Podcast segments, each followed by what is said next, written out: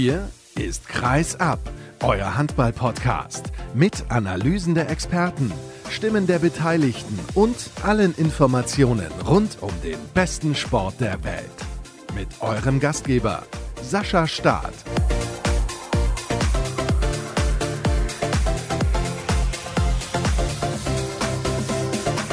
Das mal ein Saisonstart in der Handball-Bundesliga oder was meint ihr? Und jetzt sprechen wir drüber. Hallo und herzlich willkommen zu Episode 252. Es geht los nach der großen Saisonvorschau. Ich hoffe, ihr habt da auch reingehört und falls ihr das noch nicht getan habt und jetzt erst mit dabei seid, muss ich euch ein bisschen kritisieren, denn da habt ihr ein bisschen was verpasst. Das sind einige sehr lange Sendungen gewesen und ich finde, da kann man ruhig noch mal reinhören. Also, wer noch nicht mit dabei gewesen ist und reingehört hat bei diesen Sendungen, Saisonvorschau, sechs Teile insgesamt, 20 Mannschaften dieses Jahr in der Männer-Bundesliga mit dabei, der kann das auf jeden Fall noch nachholen. Die Sendungen stehen euch ja auf sämtlichen Kanälen zur Verfügung, überall da, wo es Podcasts gibt.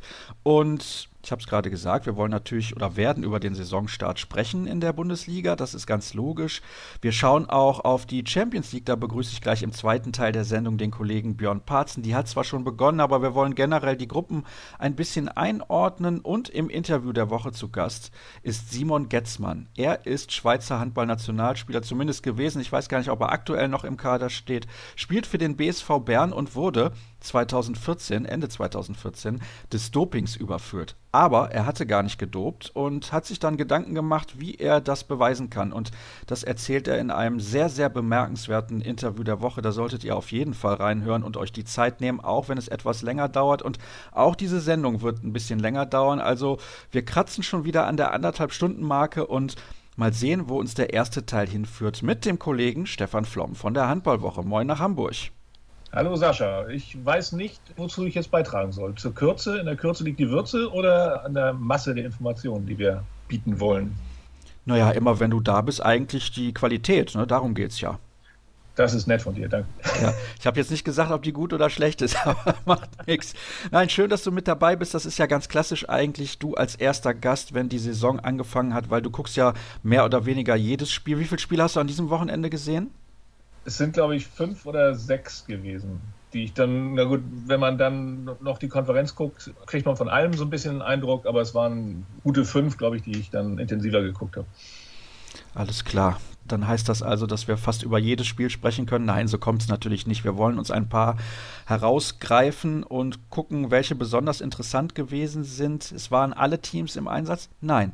Es waren nicht Nein. alle Teams im Einsatz. Das ist sehr, sehr schade, denn Tusem Essen und Frisch auf Göppingen müssen noch ein wenig auf den ersten Einsatz warten, aber der zweite Spieltag, der steht ja unmittelbar bevor. Es gibt Spiele morgen und übermorgen. Am Donnerstag weiß ich gar nicht, da muss ich jetzt noch mal gucken, aber es geht jetzt zack, zack. Also es wird gespielt im Tagesrhythmus sozusagen und Champions League dann nächste Woche wieder. Also es gibt einiges zu besprechen und wir wollen mal loslegen mit dem Überraschungsergebnis des ersten Spieltages. Aber vielleicht ist es gar nicht so eine große Überraschung. Der SC Magdeburg hat zu Hause mit vier Toren gegen den Bergischen HC verloren. Und generell ist es eigentlich so, Stefan, wenn man sagt, eine Auswärtsmannschaft gewinnt mit vier, fünf, sechs, sieben Toren, da muss sie deutlich besser gewesen sein als der Gastgeber. Ja, für mich ist es schon eine große Überraschung gewesen, zumal der Bergische HC meiner Meinung nach noch nie in Magdeburg was gerissen hat. Und mittlerweile sind die Löwen ja doch in der Bundesliga etabliert. Ich denke aber eher, dass das dem mangelhaften Spiel der Magdeburger dann auch zuzuordnen ist. Und dann natürlich im Gegensatz, wenn eine Mannschaft schlecht ist, muss die andere Mannschaft die Chancen auch nutzen, die sich hier bieten. Und das hat das Team von Sebastian Hinze meiner Meinung nach hervorragend gelöst. Erstaunlicherweise gab es 5 zu 0 Zeitstrafen für den SC Magdeburg in der ersten Halbzeit also zehn Minuten in Überzahl. Trotzdem sind sie nur mit einer Zwei-Tore-Führung in die Pause gegangen. Das hat dann einfach nicht gereicht. Wenn du die Gelegenheit hast, so viele Zeitstrafen zu generieren, so möchte ich es jetzt mal ausdrücken, dann musst du da mehr draus machen. Du hast gerade schon angesprochen, die andere Mannschaft muss dann auch in der Lage sein, das auszunutzen. Und diesen Vorteil hat der SCM in der ersten Halbzeit anscheinend nicht ausreichend ausgenutzt. Es gab zwar zwischendurch eine Fünf-Tore-Führung, aber dann hat der BHC vor der Pause nochmal einen kurzen Lauf hingelegt und dann war das im Prinzip sofort wieder obsolet. Das ist richtig. 16-11 war der Vorsprung in der 28. Minute und dann noch ein 3-0-Lauf des BHC. Also ich glaube schon, dass sich der Vorteil des Überzahlspiels so ein bisschen ja reduziert hat, dadurch, dass man oder dass die in Unterzahl spielende Mannschaft ja nicht in Unterzahl angreift. sondern in Gleichzahl angreift. Und wenn du da einigermaßen geschickt bist, dann einen Torwart hast, der vielleicht auch einen freien Ball in so einer Überzahl wegnimmt, dann geht eine Überzahl nicht 2-0, 3-0 für die bevorteilte Mannschaft aus, sondern unentschieden oder vielleicht auch mit einem kleinen Vorteil für die eigentlich unterlegene Mannschaft. Was in Magdeburg sicherlich auch noch dazugekommen ist, ich habe hier die Statistik der Handballwoche gerade vor mir. Es waren 1876 Zuschauer in der GTEC Arena, was natürlich bei weitem nicht die Stimmung widerspiegelt und den Druck widerspiegelt, der eben in der ausverkauften Halle herrschen würde.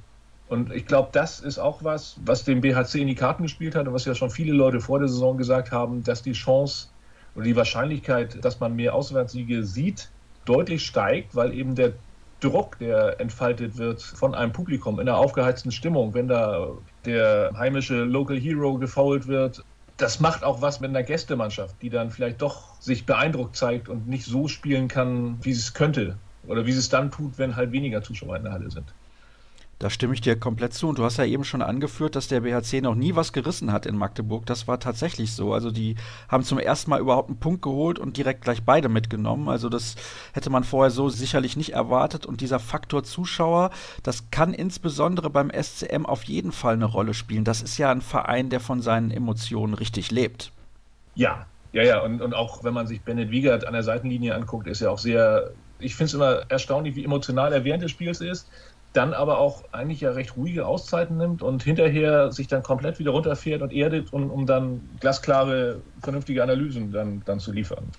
Du hast gerade eine Statistik angeführt, die Zuschauerstatistik. Ich habe noch eine andere für dich. Michael Darmgard 20 Wurfversuche. Jetzt mal unabhängig davon, dass er auch neun Buden gemacht hat. Wenn einer neun Buden macht, dann sagst du, ja, so schlecht kann er nicht gewesen sein. Aber die Quote ist unter 50 Prozent und 20 Würfe für einen Spieler finde ich dann doch ein bisschen happig. Ja, ja, bei 60 Minuten Spielzeit sind 20 Würfe. Ich meine, sowas haben wir früher mit zwei Mannschaften in einem Spiel gehabt. Aber gut, damals hatten wir auch noch einen Kaiser und die Bälle waren aus Leder. Aber ja, gut, man kennt die Spielweise von Michael Damgard, dass er eben einer dieser Go-To-Guys ist, der dann sich auch, glaube ich, keinen Kopf drüber macht und auch immer weiter wirft, was natürlich auf der einen Seite eine Qualität ist, dass er sowas auch abschüttelt, dass er Fehlversuche abschüttelt und trotzdem immer noch in der Lage ist, Spiele zu entscheiden, was er ja auch in der Vergangenheit auch schon gemacht hat. Aber bei einer Quote von 9 von, von 20 ist das kontraproduktiv fürs gesamte Team. Ja, also da muss man sich als Trainer vielleicht auch mal überlegen, den Spieler ein bisschen früher auszuwechseln, oder nicht? Ja, es ist natürlich, ja, bei so vielen Fehlversuchen. Auf der anderen Seite ist Damgard eben ein Spieler, der gerade weil er sich darum keinen Kopf macht, immer noch für Gefahr sorgen kann. Natürlich, irgendwann muss die Entscheidung fallen, so jetzt, jetzt machen wir den Cut, jetzt nehmen wir ihn runter. Aber auf der anderen Seite kann ich schon verstehen, wenn du so einen Michael Damgard in deinen Reihen hast, dass man immer noch im Hinterkopf hat, ja, der, selbst wenn er, sagen wir, vorher 9 von 15 hatte, dann kann er ja immer noch 14 von 20 machen. Ne? Also das ist, ist eine extrem diffizile Geschichte. Fakt ist, dass der SCM jetzt morgen bei den Füchsen Berlin antritt. Und ja. da steht der SCM dann auch schon ordentlich unter Druck. Also eigentlich müssen sie dieses Spiel gewinnen, wenn sie ihren Ambitionen oder ihren Ansprüchen in dieser Saison gerecht werden wollen. Also ein 0-4-Start wäre schon ein herber Schlag ins Kontor für den SCM und die Ziele, die der Verein hat.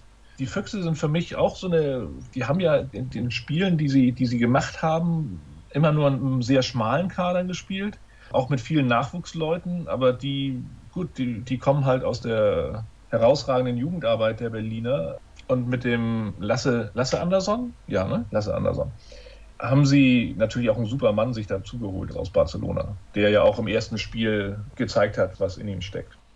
Die Berliner, die haben zur Halbzeit mit drei Toren zurückgelegen in Norton. Das war sehr überraschend. Norton hat da auch sehr gut gespielt.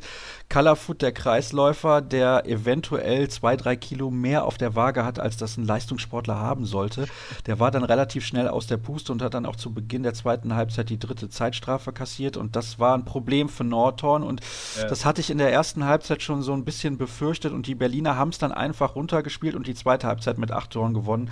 Am Ende dann mit fünf, also in Nortons zwei Punkte für Berlin zum Auftakt der Saison. Und wo es auch ganz gut funktioniert hat, war bei den Rhein-Neckar-Löwen. Die haben mit 30 zu 20 gegen den TVB Stuttgart gewonnen. Das finde ich in der Höhe schon bemerkenswert. Aber es gibt eine Hiobsbotschaft zu vermelden aus Mannheim, denn Michael Appelgren, einer der beiden schwedischen Torhüter, der fällt bis zum Jahresende aus. Er hat eine Sehnenverletzung in der Schulter und muss operiert werden. Das ist ein herber Verlust. Das ist extrem. Wenn jetzt zwei Spitzenmannschaften eigentlich nur noch mit einem Torwart in der nächsten Zeit spielen, der THW trifft es ja mit dem Ausfall von Niklas Landin mindestens genauso hart. Ja, ich habe auch schon im Kollegenkreis gesprochen, ob diese lange Pause, ich meine, es waren, glaube ich, 207 Tage jetzt zwischen dem letzten Spiel im März und dem, dem ersten Spiel am vergangenen Donnerstag. Natürlich bietet es Chancen, zur Ruhe zu kommen, aber die Wettkampfhärte fehlt. Jetzt weiß ich nicht, inwieweit sowohl die, die Verletzung von Landin als auch die von Appelgren nun auf Wettkampfhärte zurückzuführen sind. Aber ich befürchte beinahe, dass es noch viele, viele Verletzungen geben wird, weil die Ruhe dann für solche Rennpferde, um dieses schräge Bild vielleicht ein bisschen zu bedienen, nicht gut ist. Es gibt ja weitere Verletzte. Du hast gerade Niklas Landin schon angesprochen. Wir wussten noch ja, Johannes nicht. Voller, Jakob ja, Heinl. natürlich. Also da kann man einige nennen. Jetzt ist natürlich die Frage, also hat es wirklich damit zu tun, dass es so eine lange Pause gab oder ist das eher Zufall? Wir werden das natürlich im Laufe der Saison weiter beobachten und freuen uns immer über jeden Spieler, der fit ist. Das ist ja gar keine Frage. Wir hatten in der Saisonvorschau noch nicht die Möglichkeit darauf einzugehen, dass jetzt Matthias Andersson wieder zwischen den Pfosten steht beim THW Kiel. Eigentlich dort der Torwarttrainer, der hilft jetzt ein paar Wochen aus, bis Landin wieder fit ist und es gibt eine weitere Verletzung Sander Sargosen hat sich an den Adduktoren verletzt und könnte auch, oder wird besser gesagt, einige Wochen fehlen. Auch das ist natürlich ein herber Verlust für den THW, der Neuzugang aus Paris, der ja in den ersten Spielen schon einen sehr, sehr guten Eindruck gemacht hat. Nicht perfekt, aber einen sehr, sehr guten Eindruck, gar keine Frage. Oskar Sonnefeld steht beim THW angeblich auf der Liste. Kann natürlich sein, dass die Verpflichtung bekannt gegeben wird, bis die heutige Folge dann auch online ist. Was ist das für ein Spieler? Das ist ein 22 Jahre alter Schwede, der, ich meine, aus Christianstad, aus der Talentschmiede kommt und zuletzt in Dänemark bei Sönder Jyske Elite gespielt hat. Wir hatten uns ja im Vorfeld auch kurz darüber unterhalten, dass der erste Name, der gehandelt wurde, das ist ja die Billigposition, die da ersetzt werden soll oder gestärkt werden soll, dass da der André Gomes von FC Porto im Gespräch gewesen ist. Aber da hattest du ja schon gesagt, er hat natürlich jetzt schon Champions League Vorrunde mit Porto gespielt und würde dem THW in dem Bereich nicht, nicht weiterhelfen. Ich habe den Sönnefeld selbstverständlich bisher noch nie spielen sehen, weil Sönder Jyske Elite kenne ich von irgendwelchen Nachwuchsturnieren in Dänemark, bei denen ich auch mal gewesen bin. Aber naja, wenn der THW ihn ins Visier genommen hat, dann wird der junge Mann schon seine positiven Seiten haben. Davon ist auszugehen. Und Matthias Andersson vielleicht noch, er saß zwar auf der Bank, hat sich intensiv aufgewärmt, hat aber nicht gespielt. Und so wie ich das gehört habe vom THW, aus den Aussagen, die da gekommen sind, natürlich ist es besser, einen, ich glaube, 42 Jahre alten Matthias Andersson auf der Bank zu haben, als einen 18-jährigen Philipp Sagau, der allerdings ja in der Champions League auch schon ein paar Paraden, unter anderem einen 7 Meter, gezeigt hat. Aber es geht, glaube ich, auch sehr darum, die Mentorenrolle, die Matthias Andersson für Dario Quenstedt jetzt hat, ausfüllen zu können. Und unter den Corona-Bedingungen ist es halt so, dass nicht jeder Zutritt in den Hallen hat. Und das ist schon ein Umweg, diese Mentorenrolle von Anderson erfüllen zu lassen und durch seine ja, herausragende Vergangenheit als Handballtorwart eine Win-Win-Situation für den Club. Also da müssen wir nicht drüber diskutieren, dass Matthias Andersson natürlich ein herausragender Torhüter seiner Generation gewesen ist. Das steht außer Frage und du hast es gerade gesagt, das ist deutlich einfacher. Normalerweise war Matthias Andersson immer irgendwie auf der Tribüne zu finden in den ersten Spielen. Dann konnte man in der Halbzeit kurz miteinander sprechen. So hat er natürlich nun die Gelegenheit, auch während der Partie mal mit Dario Quenstedt ein paar Worte zu wechseln. Und das ist ein guter Punkt, den du da angesprochen hast. Gab es eigentlich Sönder Jüske Elite schon, als du auf Jugendturnieren in Dänemark unterwegs gewesen bist, Stefan?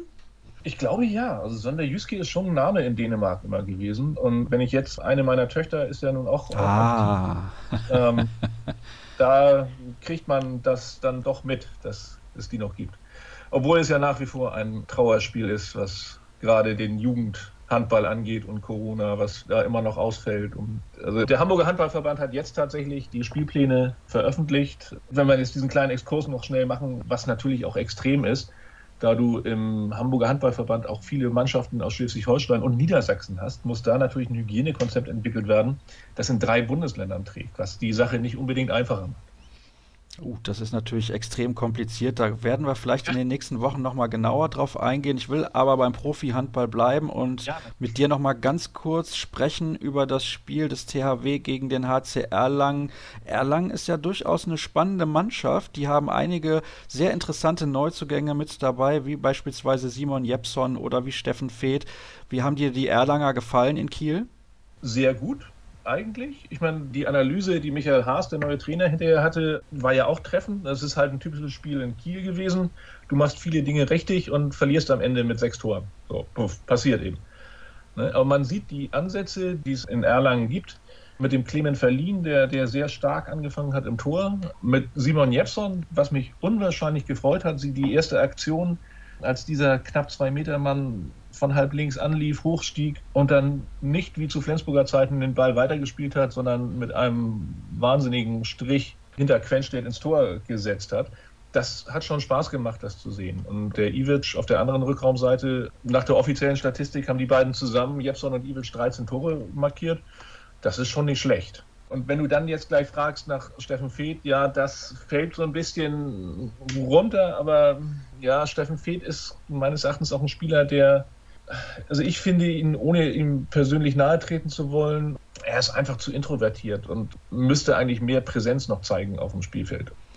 Es ist ein Jammer, oder Stefan? Es ist wirklich ein Jammer, weil er so herausragende Fähigkeiten hat. Damals bei der Europameisterschaft 2016 und in seinen letzten Jahren in Wetzlar hat er so genialen Handball gespielt. Er bringt alles mit, aber es gibt Spieler, die müssen einfach in ihrer Wohlfühloase unterwegs sein ja. und wahrscheinlich war schon der Wechsel von Wetzlar nach Berlin ein Fehler, man muss sich einfach nur vorstellen, er hätte die letzten Jahre weiter unter Kai Wandschneider in Wetzlar gespielt. Das hätte wahrscheinlich ganz hervorragend funktioniert. Aber gut, die Entscheidung hat er so getroffen. Wir wissen auch, die beiden Jahre bei den Rhein-Neckar-Löwen haben überhaupt nicht funktioniert. Mal sehen, es war ja nur ein Spiel, müssen wir abwarten, was da in dieser Saison noch bei rauskommt. Bei ja. Steffen Feeth und beim HC Erlangen. Niklas Ekberg übrigens mit 13 Treffern, 7 von 7 von der 7-Meter-Linie. Antonio Metzner ist mir noch sehr positiv aufgefallen mit 6 Toren beim HC Erlangen. Die haben sehr viele Tore aus dem Rückraum Rückraum erzielt. Mal gucken, 30 Tore in Kiel ist in Ordnung, 36 zu kassieren ist natürlich schon ordentlich, aber ich denke, das wird sich dann noch verbessern und sie spielen am Mittwoch beim Bergischen HC. Auch ein sehr interessantes Spiel, das man im Auge behalten sollte. Aber Kai Wandschneider nochmal, man hat wieder gesehen, Kai Wandschneider sagt vor der Saison, oh, diesmal wird es ganz schwierig. Und dann spielt Wetzlar gegen die SG Flensburg-Handewitt über auch 50 Minuten lang herausragend mit, mit dem Senior Mikulowski in der Mitte, solange er konnte, mit einem überragenden Stefan Schawor.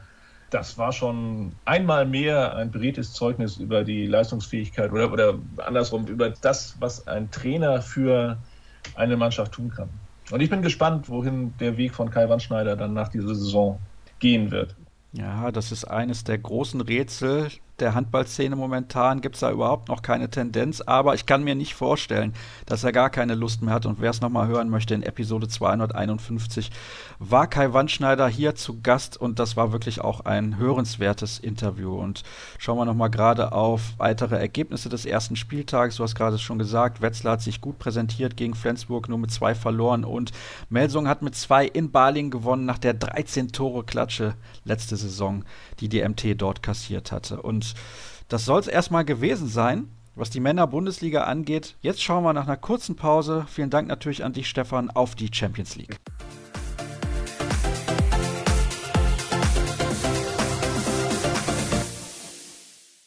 Von der Bundesliga kommen wir zur Champions League der Männer und wenn wir über den internationalen Handball sprechen, dann sprechen wir in der Regel mit einem Kollegen, also ich spreche dann in der Regel mit einem Kollegen, der sich da bestens auskennt. Das ist Björn Parzen. Hallo Björn. Hallo Sascha, hallo. Du hast mir direkt gesagt, es gibt eine Zahl des Tages, 156. Vielleicht kannst du den Hörern mal erklären, was es damit auf sich hat.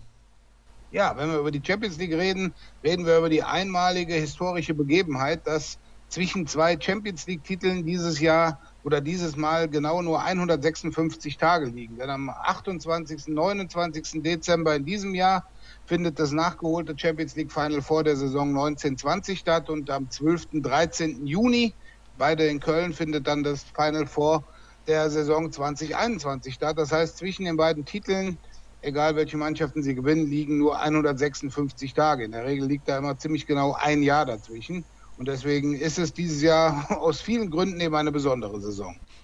Es wäre schon sensationell, also ein bisschen kurios und komisch natürlich auch, wenn beide Final Fours von der gleichen Mannschaft gewonnen würden.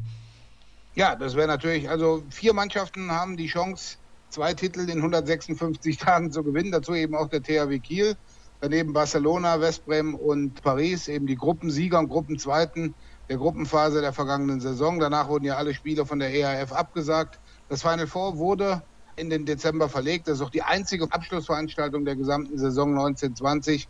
Alle anderen Viertelfinals, Achtelfinals, Finalturniere, die den anderen Europapokalwettbewerben anstanden, sind ja alle der Corona-Pandemie zum Opfer gefallen. Aber dieses Vorzeigeturnier in Köln zieht man durch. Und wie gesagt, wenn zum Beispiel der THW gewinnt, wären es die Titel 4 und 5. Wenn Barcelona gewinnt, hätten sie, wenn sie beide gewinnen, endlich ihre magische 10 voll mit 10 Champions League-Titeln. Paris Saint-Germain würde endlich auch mal einen Titel gewinnen und Westbrem genauso. Die standen viermal im Finale, haben nie eins gewonnen. Paris war einmal im Finale. Also entweder gewinnt eine Mannschaft mit Barcelona oder Kiel.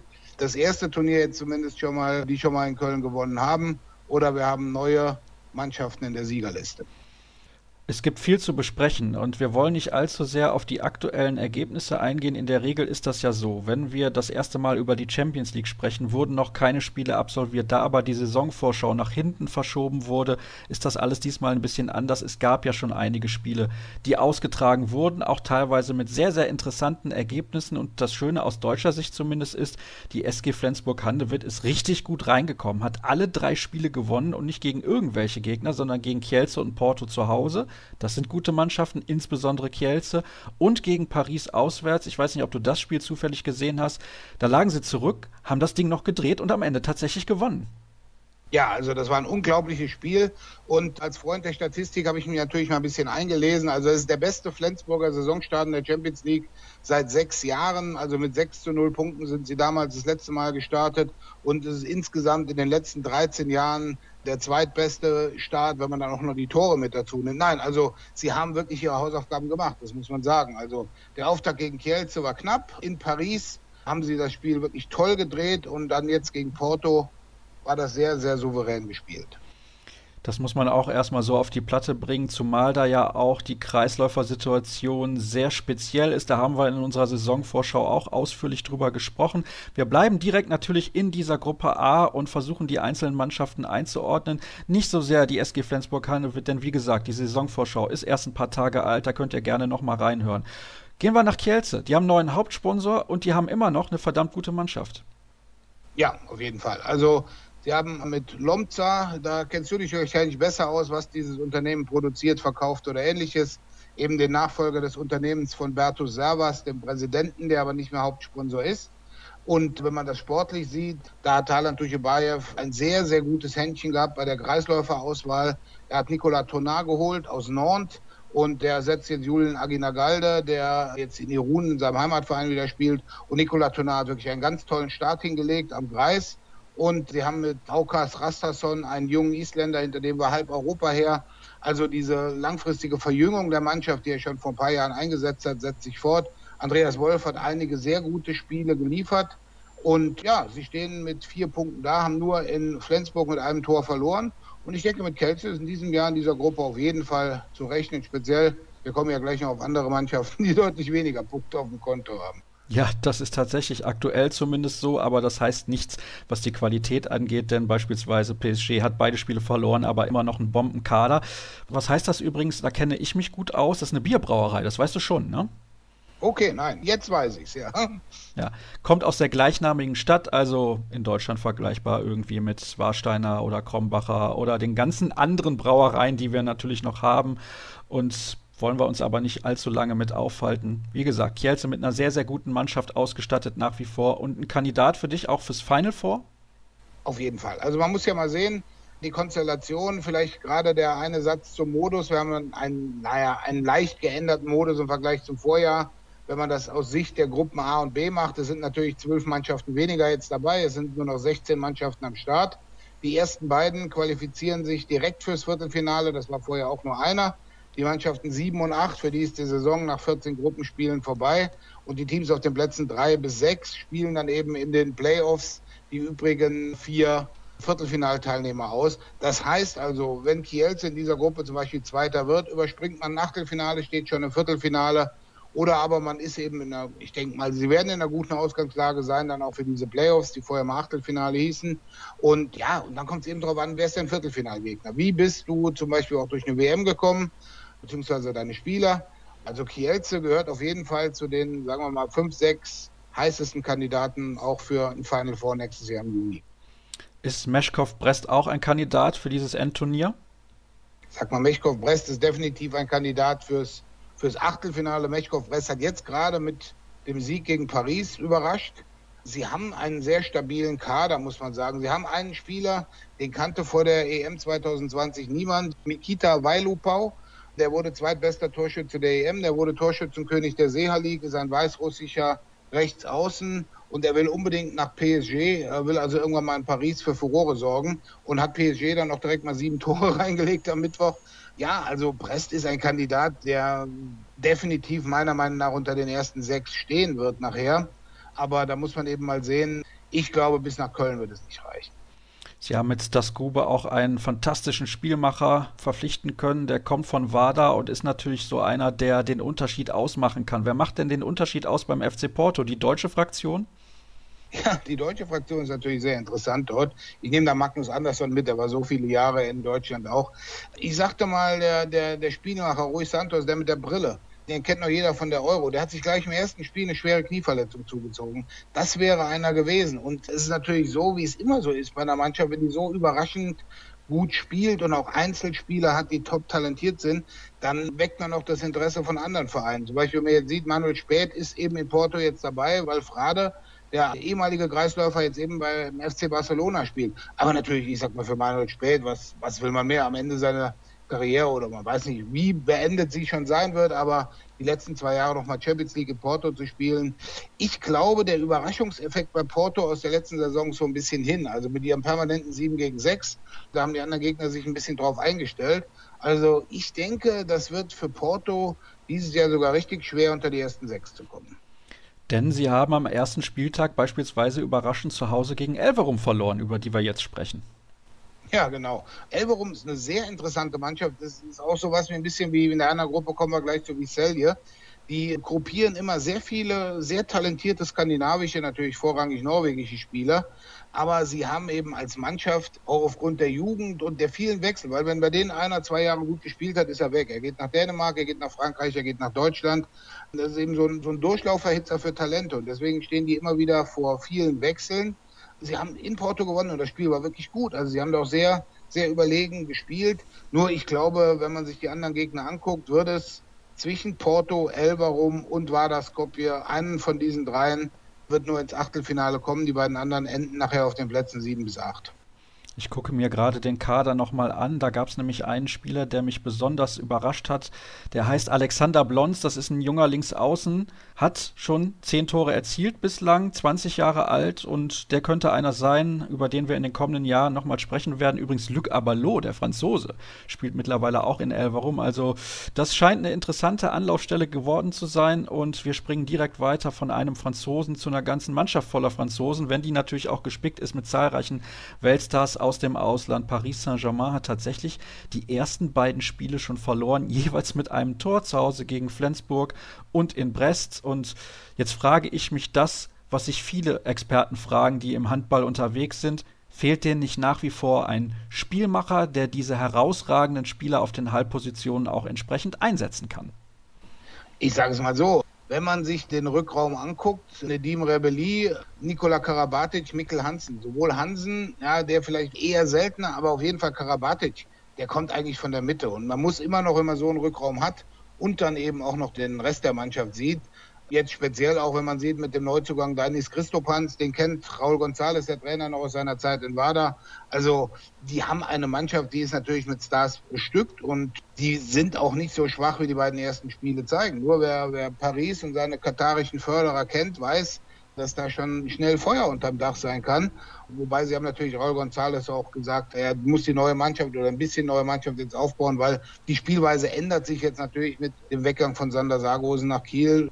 Aber ich denke, da brauchen wir nachher nicht drüber zu reden, dass sie nicht ins Achtelfinale einziehen. Nur wenn es so weitergehen sollte, dann wird es schon schwer für Paris, einen der ersten beiden Plätze zu erreichen und damit ins Viertelfinale zu springen. Also von den Namen her ist Paris definitiv die bestbesetzte Mannschaft in Gruppe A. Du hast eben ja schon so ein wenig angedeutet, dass es schwer wird für Vardar Skopje ins Achtelfinale zu kommen. Und jetzt schaue ich mir den Kader an und sehe, ja, da sind noch immer einige sehr gute Spieler mit dabei, aber sie hatten erneut ordentlich Substanzverlust, muss man so klar sagen. Ja, auf jeden Fall. Wobei, man muss jetzt auch sagen, mit Mihailo Mihalowski, dem ehemaligen WADA-Präsidenten, der nebenbei ja auch noch Präsident der Seha-Liga ist, ist ein Mann jetzt wieder am Steuer, hat der Sage Samsonenko abgelöst, den russischen Multimillionär den Verein vorher quasi im Alleingang finanziert hatte. Und ja, Mialowski ist sehr gut vernetzt in Mazedonien oder Nordmazedonien und hat dadurch auch wieder zumindest den Karren so weit gerettet, dass der Etat gedeckt ist. Man muss sagen, Marco Wuin spielt jetzt zum Beispiel da und der hat beim SEA Final Four hat er noch unterirdisch gespielt, aber er hat natürlich, da muss er sich was finden und er kommt so langsam in dieser Mannschaft. Wer immer noch da ist, sind so Spieler wie Ivan Čupic, wie Timo Dibirov. Die sind also wirklich gut. Nur was eben war da in den vergangenen Jahren, vielleicht auch schon mit Abstrichen der letzten Saison schon nicht mehr auszeichnet, war überragende Torwartleistungen, sei es gewesen mit Arpad Sterbeck oder mit Dejan Milosavljev, der jetzt bei den Füchsen spielt. Und im Tor, da sind sie eher so lala besetzt. Aber sie haben es geschafft, dass zum Beispiel ein Lovro Jotic, ein sehr guter Kroate, dahin gegangen ist aber es ist weit entfernt von den Leistungsvermögen, das sie vorher hatten. Und so Janze Steulhoff, der Kapitän am Kreis, ist in der Corona-Krise nicht jünger und vor allem nicht schlanker geworden. Er ist immer noch eine nationale Ikone, aber das wird auch schwer für ihn jetzt in der Champions League 14 Gruppenspiele da durchzustehen. Da müssen wir aber wie gehabt im Sport abwarten, denn Wada hat uns schon einige Male überrascht, aber es wäre eine noch größere Überraschung, wenn sie es beispielsweise bis nach Köln schaffen würden. Machen wir uns nichts vor. Und dann haben wir noch eine Mannschaft, die begeistert hat in der letzten Saison. Müssen wir auch klipp und klar so sagen. Pick Saget. Ja, auf jeden Fall. Also Saget war eigentlich, wenn man es ehrlich nimmt, einer der Kandidaten fürs Final Four vielleicht sogar gewesen. Sie haben wirklich eine tolle Saison gespielt. Sie waren im Endeffekt die einzige Mannschaft, die letzte Saison Barcelona geschlagen hat. Und ja, sie haben den Kader größtenteils gehalten. Sie haben Borut Matschkowschek, der auch schon mal in der Bundesliga war, aus Westbrem bekommen, aber natürlich einen mit Jorge Makeda nach Westbrem abgegeben, der jetzt gerade in den kritischen Phasen von Westbrem im Spiel letzten Mittwoch gezeigt hat, wie wichtig er ist. Da muss man mal sehen. Aber die Mannschaft ist eben super eingespielt, haben mit Juan Carlos Pastor einen tollen Trainer, ein, ein höchstwahrscheinlich eines der, der drei besten Torhüter-Duos der gesamten Champions League mit Roland Mickler und Mirko Alilovic. Und die sind ein Kandidat für ganz oben. Haben eben das eine Spiel verloren, die beiden anderen sind abgesagt worden. Da muss man nachher eben mal sehen, wie eng das, weil die ungarische Liga ist ja auch noch eine recht große Liga im Vergleich mit anderen, wie das mit den Verlegungen reinpasst in den recht engen Terminkalender. Wir springen aber direkt mal zur Gruppe B weil du hast dich ja mehr oder weniger schon festgelegt, wer in Gruppe A weiterkommen wird, beziehungsweise wer um den Platz im Achtelfinale beziehungsweise den Playoffs kämpfen muss. Deswegen machen wir weiter mit der zweiten Gruppe und da gibt es drei große Favoriten. Barcelona, Westbrem und der THW Kiel. Und wie in der Gruppe A auch hier nochmal der Verweis auf unsere Saisonvorschau. Wer mehr über den THW Kiel wissen möchte, der kann dort nochmal reinhören. Sie haben ein Spiel schon verloren gegen Norden zu Hause, haben sie überhaupt nicht gut gespielt. Sie haben auch in Celje zu Beginn große Probleme gehabt. Ich glaube, es stand 5 oder 6-0 für Celje, ehe der THW dann auch mal angefangen hat, Handball zu spielen. Sie haben am Ende das Spiel deutlich gewonnen. Umso erstaunlicher, was da in den ersten Minuten los gewesen ist. Sprechen wir über den FC Barcelona. Ich habe gehört, die Spieler, die waren nicht sonderlich zufrieden mit den Gehaltskürzungen. Ja, das habe ich auch so gehört. Aber wenn man die Mannschaft auf dem Feld sieht, also wenn man sich gerade anschaut, was sie in der Offensive leisten, ist das Wahnsinn. Also ich habe auch gehört, dass von Fußballclubseite oder Gesamtclubseite eben gesagt wurde, dass eben da ziemlich rapide gekürzt wird, aber ich glaube, da müssen sich auch andere darauf einstellen. Und ich glaube, bei, bei Barcelona ging es eben raus an die Medien. Ich glaube, keiner ist zufrieden, wenn sein Gehalt gekürzt wird oder Kurzarbeit ist. aber in Barcelona ist es eben recht breit gespielt worden. Also Barcelona ist für mich aktuell die beste Mannschaft Europas, da führt kein Weg dran vorbei was sie an Offensivpower da an den Tag legen und wie sie das auch spielen. Ich sag mal, die, die hören überhaupt nicht auf. Also die haben gegen Celje, ich glaube, nach 15 Minuten mit 10 geführt, aber haben das dann immer weitergespielt, überhaupt nicht mehr aufgehört oder langsamer gemacht. Sie haben richtig gute Neuverpflichtungen getätigt, junge Neuverpflichtungen getätigt. Also ich nehme mal einen raus, den kennt ihr auch eher weniger. Das ist Dom Markuc, ein 19-jähriger Slowene, der in seiner Heimat oder auf dem Balkan schon als der neue Balic gehandelt wird. Den hat man eben mit 19 Jahren geholt. Dann sein Landsmann Blas Jans, der hat in Kielce gespielt, hat dort drei überragende Jahre auf Außen gespielt. Beide kommen aus Celje. Dann haben sie den besagten Herrn Frade aus Porto geholt. Und wie man hört, sind sie an Nantes Torwart Emil Nielsen dran. Der ist 22 Jahre alt, das ist der, der so ein bisschen aussieht wie Boris Johnson. Aber auf lange Sicht ist Xavi Pascal da dabei, eine richtig tolle Mannschaft zu machen. Und als Sahnehäubchen ist man wohl dabei, auch Melvin Richardson aus Montpellier zu verpflichten, der natürlich jetzt nicht in der Champions League diese Saison spielt und sich da zeigen kann.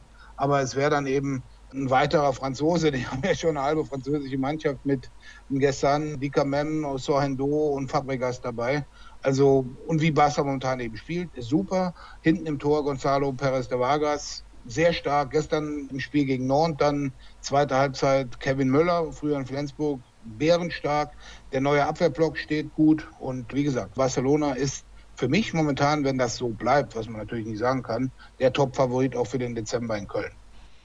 Und an der Aussage beziehungsweise an dem Wort gestern habt ihr erkannt, wir zeichnen am Freitag auf, aber das ist ja das Schöne an der neuen Champions League-Saison. Die Spiele finden immer unter der Woche statt, das heißt, es passiert dann auch nichts mehr, bis die Sendung am Montag ausgestrahlt wird. Gerade hast du also Barca in den Himmel gelobt und erstaunlicherweise, und das ist bei Westbrem oft nicht so gewesen in der Vergangenheit, sind die auch mit 600 Punkten in die Saison gestartet. Ja, Westbrem, ich habe es ja schon verfolgt beim Finalturnier der SEA-Liga als sie wirklich die überragende Mannschaft waren. Sie haben gegen Mechkov Brest ein Halbfinale, die erste Halbzeit nicht toll gespielt, dann ist David Davies mal ziemlich laut geworden, aber dann die zweite Halbzeit und speziell auch das Finale gegen Wada sehr stark gespielt, sehr konzentriert. Und Telekom Westbrem ist eben eine Mannschaft und bei denen ich glaube, die haben jetzt, sehen jetzt auch die Chance, diese 156 Tage dazu zu nutzen, endlich mal ihren ersten Champions League Titel zu gewinnen, weil wenn man sieht, viermal im Finale, viermal das Finale verloren, und mit dem Kader, den sie haben, ist natürlich, das ist schon bärenstark. Und wenn man sieht, ein Spieler hat mir in den ersten drei Spielen besonders gut gefallen, auch ein ehemaliger Bundesligaspieler, Andreas Nilsson, der schwedische Kreisläufer. Von der Frisur her wird man ihn nicht mehr erkennen, wenn man an Hamburger Zeiten denkt. Er hat recht wenige Haare mittlerweile, aber der spielt da sehr stark. Dann Peter Nenadic im linken Rückraum gut. Im Tor natürlich stark besetzt mit Rodrigo Corrales, der kam von PSG. Das war vielleicht auch noch ein Punkt, den wir bei PSG vergessen dass der im letzten Jahr vielleicht nicht ganz so überragend, aber bei der EM überragende Torwart Rodrigo Corrales eben weggegangen ist und Vincent Gerard jetzt die alleinige Nummer eins ist. Aber wenn man sieht, West hat auch einen sehr ausgeglichenen und breit besetzten Kader. Also die werden auch definitiv mit um einen der vier Plätze auch beim zweiten Turnier dieses Jahres in Köln spielen, also im Juni 2021. Da ich mir sicher bin, dass wir über Westbrem in dieser Saison noch das ein oder andere Wort verlieren werden, möchte ich direkt weitergehen zur nächsten Mannschaft. Aalborg tatsächlich auch 6 0 Punkte. Erstaunlich. Also ich weiß nicht, wie die Wettportale darauf reagiert hätten, wenn man vor der Saison gesagt hat, nach Spieltag 3 hat Aalborg sechs Punkte mehr auf dem Konto als PSG ich glaube, man könnte gut, gut von den Einnahmen ein halbes Jahr überbrücken. Nee, Aalborg hat überrascht. Also Aalborg spielt schön, schönen skandinavischen Handball. Sie haben eben auch schon zwei Auswärtsspiele gewonnen. Normalerweise war Aalborg immer nur zu Hause gut, aber jetzt haben sie auswärts gewonnen, sie haben in Celje gewonnen und sie haben mit, naja, ziemlich viel Dusel am dritten Spieltag in Zagreb gewonnen, wo Zagreb wieder mal eine deutliche Führung aus der Hand gegeben hatte und sie am Ende, ich glaube, in der fünften Minute oder sechsten Minute das letzte Mal geführt haben und dann eben mit dem letzten Treffer gewinnen. Aber Aalborg ist, ist konstant. Man hat ja eigentlich gedacht, daher sind einige Spieler weggegangen, gerade auch nach Deutschland. Das wird jetzt nicht mehr so. Sie haben ja letztes Jahr schon einen erfrischenden Handball gespielt. Muss auch sehen, letztes Jahr haben sie zweimal die SG Flensburg-Handewitt bezwungen und lagen in der Abschlusstabelle der Gruppenphase sogar vor den Flensburgern. Und Stefan Matzen, den kennt man vielleicht, wenn man sich mit dem Leipziger Frauenhandball ein bisschen auseinandergesetzt hat. Da war er nämlich mal Trainer beim HCL, hat da wirklich gute Arbeit gemacht und es ist auch sowas wie eine Talentschmiede. Also viele Dänen gehen jetzt dahin. Das war früher immer so, naja, oben da in, in Aalborg, das war nicht unbedingt der super Place to be, wobei Sander Sargosen hat da seine erste internationale Station gehabt und ist mit 21 Jahren dort schon in die Hall of Fame aufgenommen worden. Also ich glaube auch zu Recht, wo man damals etwas gesagt hat, naja, man soll ihn auch nicht zu hoch loben, aber er kam dann ja richtig groß raus. Nein, Aalborg hat also wirklich eine gute Leistung, hat sehr starke Torhüter mit dem jungen Simon Garde und Michael Agefors und dann eben diese klassische dänische Spielweise. Sie haben zwei Routiniers mit Mats Christiansen und mit Kreisläufer Hendrik Möllgard, der früher in Paris war.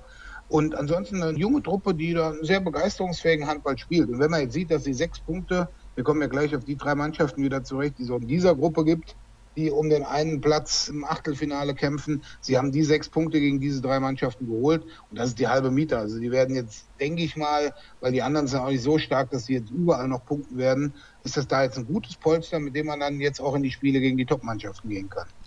Genau, sie haben nämlich gespielt gegen Saporosche, gegen Zagreb und gegen Celje, aber gegen Zagreb und gegen Celje eben schon auswärts. Also sollten sie da die Heimspiele gewinnen, ist das Ticket eigentlich für die nächste Phase des Wettbewerbs mehr als gebucht und ja, diese Information wollte ich euch noch mitgeben, denn sie haben eben noch nicht gegen die Top-Mannschaften gespielt, aber trotzdem 6 zu 0 Punkte sind 6 zu 0 Punkte und sie spielen dann demnächst eben gegen diese Teams, wo sie als Underdog ins Spiel gehen. Saporoschje, das ist nicht mehr die Mannschaft der letzten Jahre. Da hatten sie immer mal so ein paar Spieler, wo man gedacht hat, ja, die können den nächsten Schritt irgendwann gehen, aber der Kader hat an Qualität deutlich verloren. Nein, das ist nicht die Qualität der Vergangenheit. Da sind immer noch Spieler wie Boris Bukowski, also weißrussischer Nationalspieler dabei das sind Routiniers, aber die ganze Mannschaft ist irgendwie, die, die sind nicht weitergekommen. Und da sind jetzt auch keine überragenden Spieler, wo man sagen könnte, die empfehlen sich gerade für, für andere internationale Clubs. Sie haben im Endeffekt drei Trainer verschlissen letztes Jahr und jetzt ist Gintara Savukina, ist jetzt Trainer, Litauer. Der hat mit Aidenas Maleskinskas einen Landsmann dabei, der ist noch, ich sag mal, mittleres Champions League Niveau. Aber ansonsten vom Kader her ist Motor Saporosche eigentlich die Mannschaft, die auch letztes Jahr schon, ich glaube, die haben einen Sieg in 14 Spielen eingefahren. Also die, die werden es nicht schaffen, ins Achtelfinale einzuziehen. Dann lass uns doch direkt weiterspringen zur nächsten Mannschaft, bevor wir uns allzu lange mit Motor Saporoschja aufhalten. Ich habe ja das Vergnügen gehabt, also das kann man jetzt so oder so sehen, den Sieg von Nord in Kiel kommentieren zu dürfen. Da haben sie mich sehr beeindruckt, haben aber auch schon zwei Niederlagen auf dem Konto, allerdings gegen Westbrem und gegen Barcelona. Da kann man, glaube ich, mal verlieren. Den Sieg in Kiel haben sie, glaube ich, sehr, sehr gerne mitgenommen und da hatten sie ja noch einige Spieler verletzt, wie zum Beispiel Gobindo. Und das ist nicht irgendein Spieler, sondern ein wichtiger Spieler für diese Mannschaft. Was ist den Franzosen zuzutrauen? Also auf jeden Fall ein Platz im Achtelfinale. Es haben, ich glaube, insgesamt fünf Spieler verletzt gefehlt beim Spiel in Kiel. Und sie haben es dafür natürlich dann wirklich bravourös gemacht. Und da steht eben auch besagter Emil Nielsen im Tor, dieser junge Däne. Der ist ein richtig guter, der hat letzte Saison schon gute Ansätze gehabt. Sie haben eben eine, eine große spanische Fraktion da mit Valero Rivera, also dem Junior von dem Trainer, mit Gobindo, wenn er fit ist, dann mit Adria Figueras, dem neuen Kreisläufer, der Nicola Tonar ersetzt. Und ja, also da sind einige Spieler mit Erfahrung, auch von Barcelona Erfahrung dabei. Das ist eine gute Mannschaft eigentlich. Und sie hat auch das Ergebnis gegen Barcelona, hört sich jetzt recht deutlich an vom dritten Spieltag. Aber erstens hat Barcelona richtig gut gespielt nachher und die erste Halbzeit von Nord war fast ebenbürtig. Also und sie geben sich auch nie auf. Also das haben sie auch schon im ersten Spiel gegen Westbrem. Sie haben denen das Leben schwer gemacht. Ich sehe Nord im Endeffekt, wenn wir jetzt schon wieder auf unser Ranking gucken, also Barca, Westbrem, Kiel oben. Und dann kommt Nord bei mir auch schon als viertbeste Mannschaft. Sie haben natürlich noch einen absoluten Allstar mit dabei mit Kirill Lazarov, aber er kann es immer noch. Das kann ich auf jeden Fall bestätigen. Dann haben wir noch zwei Mannschaften vom Balkan mit dabei, Zagreb und Celje. Ja, nur einer von beiden wird es wahrscheinlich dann in die nächste Phase schaffen. Wer denn und warum? Hm, das ist eine sehr gute Frage. Die haben sich ja letzten Jahre immer abgewechselt. Die waren irgendwie immer in derselben Gruppe und irgendwie immer im letzten Gruppenspiel trafen beide aufeinander und der Gewinner geht ins Achtelfinale und der Verlierer ist raus. Also ich glaube, in dieser Wertung führt Zagreb in den letzten Jahren 2 zu 1. ja, man, man muss sehen, Zagreb hat eigentlich, Igor Vori hat er jetzt übernommen, seine erste Trainerstation, wir kennen ihn noch aus Hamburg als Kreisläufer der Kroaten. Er hat eigentlich eine ganz gute Truppe, aber ich habe jetzt schon mehrere Spiele von ihm gesehen, auch beim SEA-Finalturnier. 14 Minuten vor Schluss plus 6 gegen WADA und dann im 7-Meter-Werfen verloren. Die schaffen es irgendwie nicht, die Spiele bis da hinten rauszuschaukeln. Also die starten wirklich gut und haben auch ein paar Jungs dabei, wo man sagt, die empfehlen sich gerade. Ich sag mal wieder links außen David Mandic zum Beispiel und Torwart Matej Aschanin macht eine riesen erste Halbzeit diese Woche gegen Aalborg, hält in der zweiten Halbzeit überhaupt keinen einzigen Ball mehr. Also vom Potenzial ist Zagreb eigentlich die bessere Mannschaft. Celje ist so ich glaube 22,3 Jahre sind sie dieses Jahr alt im Durchschnitt. Letztes Jahr waren sie 21,9. Das ist eben auch so eine ganz junge Truppe, wo jedes Jahr immer irgendeiner sich dann für die großen Weihen empfiehlt. Also Celje, ich habe es mal ausgerechnet, es sind über 25 Spieler, die in Celje ausgebildet wurden, die in der Champions League spielen und zwar nicht in Celje. Und das zeigt einfach dieses Riesenreservoir an Top-Talenten, die dann top ausgebildet werden. So Leute wie Blasians, Plagotinček, Gaspar Marguc oder wie die alle heißen. Bei denen ist es so, die rennen einfach. Die sind jung, die sind wild, aber denen fehlt dann manchmal eben auch die nötige Erfahrung, um ein Spiel nach Hause zu schaukeln. Sie waren diese Saison eigentlich in keinem Spiel bisher ansatzweise an den an den anderen Mannschaften dran, das muss man auch dazu sagen. Aber sie haben eben auch noch die Spiele gegen Saporosche und Zagreb vor sich.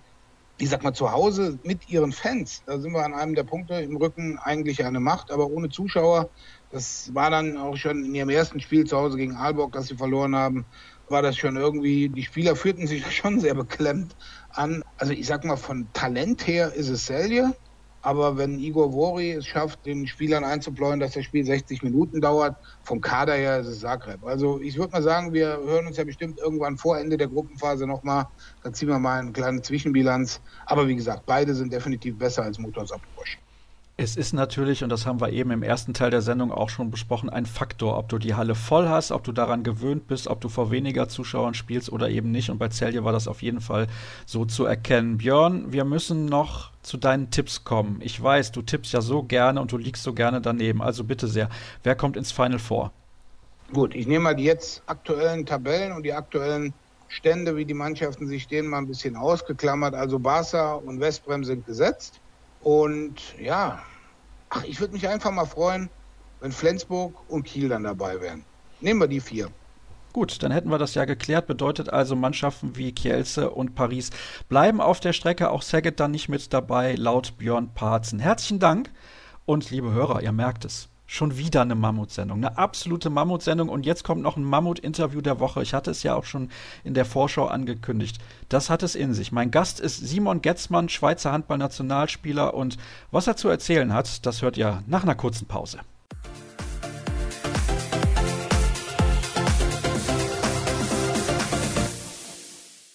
Matthias Kamber und Benjamin Steffen haben ein Buch geschrieben, Der vergiftete Sport, Siege und Niederlagen im Kampf gegen Doping. Und was das mit dem Interview der Woche zu tun hat, das erfahren wir jetzt von Simon Getzmann. Er ist Handballspieler aus der Schweiz. Hallo Simon.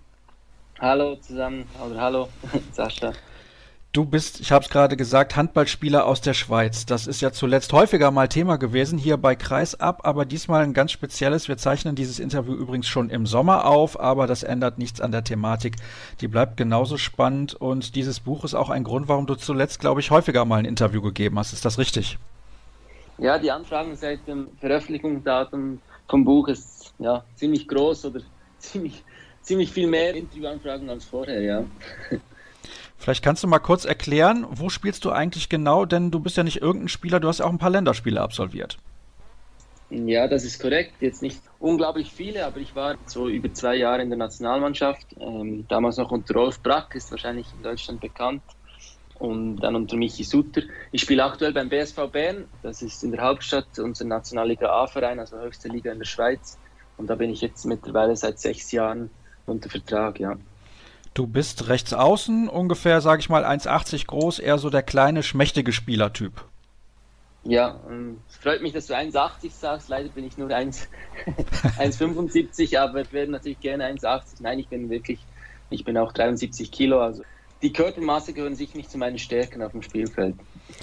Das habe ich deswegen kurz eingeworfen, weil es, glaube ich, nicht unwichtig ist für die Thematik, über die wir jetzt sprechen, denn du bist des Dopings überführt worden. Das war zumindest damals der Befund, der positive aus dem Januar 2015. Was ist damals eigentlich passiert? Ja, ich war bei einem Meisterschaftsspiel, wurde ich einfach so herkömmlich kontrolliert und habe dann einfach eine verbotene Substanz im Körper und wurde dann vom Teamarzt der Nationalmannschaft angerufen, dass da ein Problem vorliegt, dass ich da positiv getestet wurde. Und da kam dann der Stein ins Rollen von etwas, was dann über ein Jahr gegangen ist.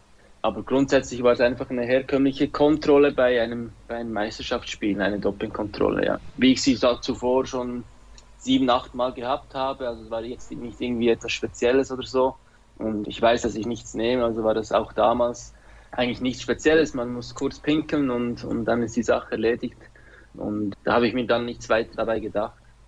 Diese Probe, die wurde entnommen am 17. Dezember 2014. Es hat gut einen Monat gedauert, bis zum 15. Januar 2015, bis dann dieser positive Befund kam. Hydrochlorothiazid heißt das Mittel, mhm. das du eingenommen haben sollst in einer Menge, die dich dann sozusagen als Doper überführt.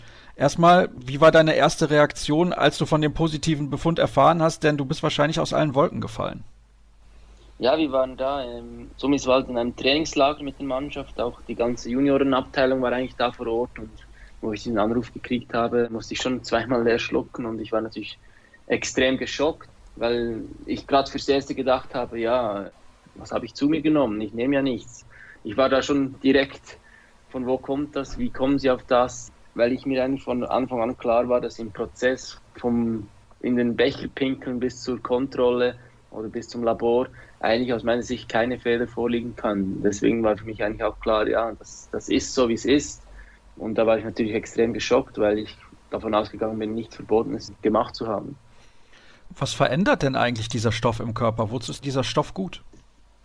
Also Hydrochlorothiazid ist ein Vertuschungsmittel, also das ist auf der Dopingliste nicht als leistungsfördernde Substanz, sondern es ist eben auf der Dopingliste, weil man damit Sachen vertuschen kann, beispielsweise gerade Einzelsportarten sind da natürlich prädestinierter, aber wenn man jetzt auf Olympia oder so hintrainiert und da vielleicht auch systematisch dopt, kann man dann auf den Wettkampf hin durch Hydrochlorothiazid viel mehr Wasser lassen, also man muss viel öfters auf die Toilette und dadurch reinigt sich der Körper viel schneller durch mit verbotenen Substanzen. Und das andere, wo es noch Anwendung findet, ist im Kampfsport, wo es um Gewicht geht, dass man vielleicht für Leichtgewicht unter 74 Kilo sein muss und dann kann man in kürzester Zeit relativ viel Gewicht noch verlieren, bevor man auf die Waage stehen muss. Und das ist eigentlich der Grund, warum sie, diese Substanz verboten ist. Und ja, wie du merkst, findet das jetzt direkt bei mir nicht irgendwo Anwendung, respektive kann ich davon nicht direkt Nutzen ziehen. Deswegen war es für mich auch nochmal speziell, ja, weil wo soll ich das konsumiert haben? Und jetzt hört sich auch so an, als würdest du wirklich wissen, wovon du sprichst. Damals wusstest du wahrscheinlich nicht, was dieses, was dieses Mittel für eine Konsequenz hat. Ja, nein, also das ist eben, mittlerweile habe ich schon so viele Interviews gegeben oder habe mich natürlich auch über das ganze Jahr, wo das etwa gegangen ist, vom positiven Befund bis zum Freispruch, habe ich natürlich enorm viele Sachen gelesen und mich selber schlau gemacht. Und damals, keine Ahnung, da kam der Befund Hydrochlorothiazid. Ich so, was ist das? Und dann macht man sich mal auf die Suche. Und dann, ja, lernt man so, so einiges dazu. Man wird fast zum Profi. Ja, genau. zum Glück nicht zum Doping-Profi, also das wäre dann genau der falsche Weg, aber du hast ja gerade genau. sehr genau erklärt, in welchen Sportarten man das auch brauchen kann und Handball ist dafür einfach überhaupt nicht prädestiniert. Also was würde es dir bringen, wenn du dieses Mittel nimmst? Ja, so grundsätzlich kann man schon sagen, da bin ich eben nicht der Experte für Doping, aber ich kann mir gut vorstellen, dass auch im Mannschaftssport, wenn es irgendwie um, um Muskelaufbau oder Krafttraining oder so gibt, da kann man auch relativ viele verbotene Substanzen nehmen. Und wenn man das zum Beispiel in der Vorbereitung macht und, und dann auf den Wettkampf hin sagt, man will wieder wie clean werden, dann kann man natürlich schon mit Hydrochlorothiazid arbeiten und das aus dem Körper bringen, wieder die verbotenen Substanzen. Und das ist grundsätzlich möglich. Jetzt lustigerweise befinden wir uns auch in Vorbereitung und letzten Montag waren wieder zwei, drei Kontrollen bei uns im Training. Deswegen, also es wäre ja auch da ein hohes Risiko. Also man muss da wirklich, wenn natürlich ein Einzelsportler irgendwo trainiert, dann ist es vielleicht schwieriger zu erahnen, wo er jetzt gerade ist. Das müssen sie ja auch anders deklarieren dann. Aber ich sage jetzt mal, im Mannschaftssport ist es einfach viel schwieriger, respektive auch jetzt mit Chlorothiazid da müsste man schon ziemlich Ahnung haben von Doping, respektive dann auch wissen, in welchen Maßen muss ich es nehmen, damit es wirklich was bringt, dass der Körper gereinigt werden kann. Ja. Wenn man positiv auf einen Wirkstoff getestet wird, dann gibt es natürlich einmal die emotionale Reaktion, aber es muss ja auch eine rationale Reaktion geben, nämlich die, was ist der nächste Schritt? Was war denn damals der nächste Schritt? Ja, also ich habe da den Anruf gekriegt, dann habe ich mich zuerst in Verbindung gesetzt, natürlich direkt mit dem Sportchef, damals Daniel Weber vom BSV Bern, habe natürlich das erzählt und da waren eigentlich alle Beteiligte. Bin dann vor die erste Mannschaft getreten und habe dann das auch erzählt und dann waren natürlich relativ viele, mussten auch zweimal leer schlucken. Und dann habe ich einen Anruf gekriegt vom Chef Leistungssport vom Schweizer Handball, der hat mich dann ein bisschen zusammengefaltet und war wütend, weil ich damals ziemlich frisch in der Nationalmannschaft war und jetzt negative Publicity generiere. Also die Reaktionen waren sehr unterschiedlich. Jetzt mein Verein, der BSV Bern, war sehr, sehr, sehr, sehr kulant. Also sie haben mich nicht gerade abgestempelt, sondern haben mir versucht, fürs Erste auch zu helfen. Aber die Situation ist natürlich extrem schwierig, weil wenn ich dann wirklich ein Übeltäter bin und sich das auch so herausstellt, dann möchte ja auch nicht der BSV da als Komplize abgestempelt werden. Deswegen war es schon noch schwierig, auch für den BSV Bern. Wie gehen wir jetzt mit ihm um? Also ja, stempeln wir ihn gleich ab oder halt gehen wir mal davon aus, dass er unschuldig ist. Das ist auch noch speziell im Dopingrecht, das ist ja die umgekehrte Beweislast. Das heißt, wenn was gefunden wird, muss ich meine Unschuld beweisen, nicht sie müssten meine Schuld beweisen.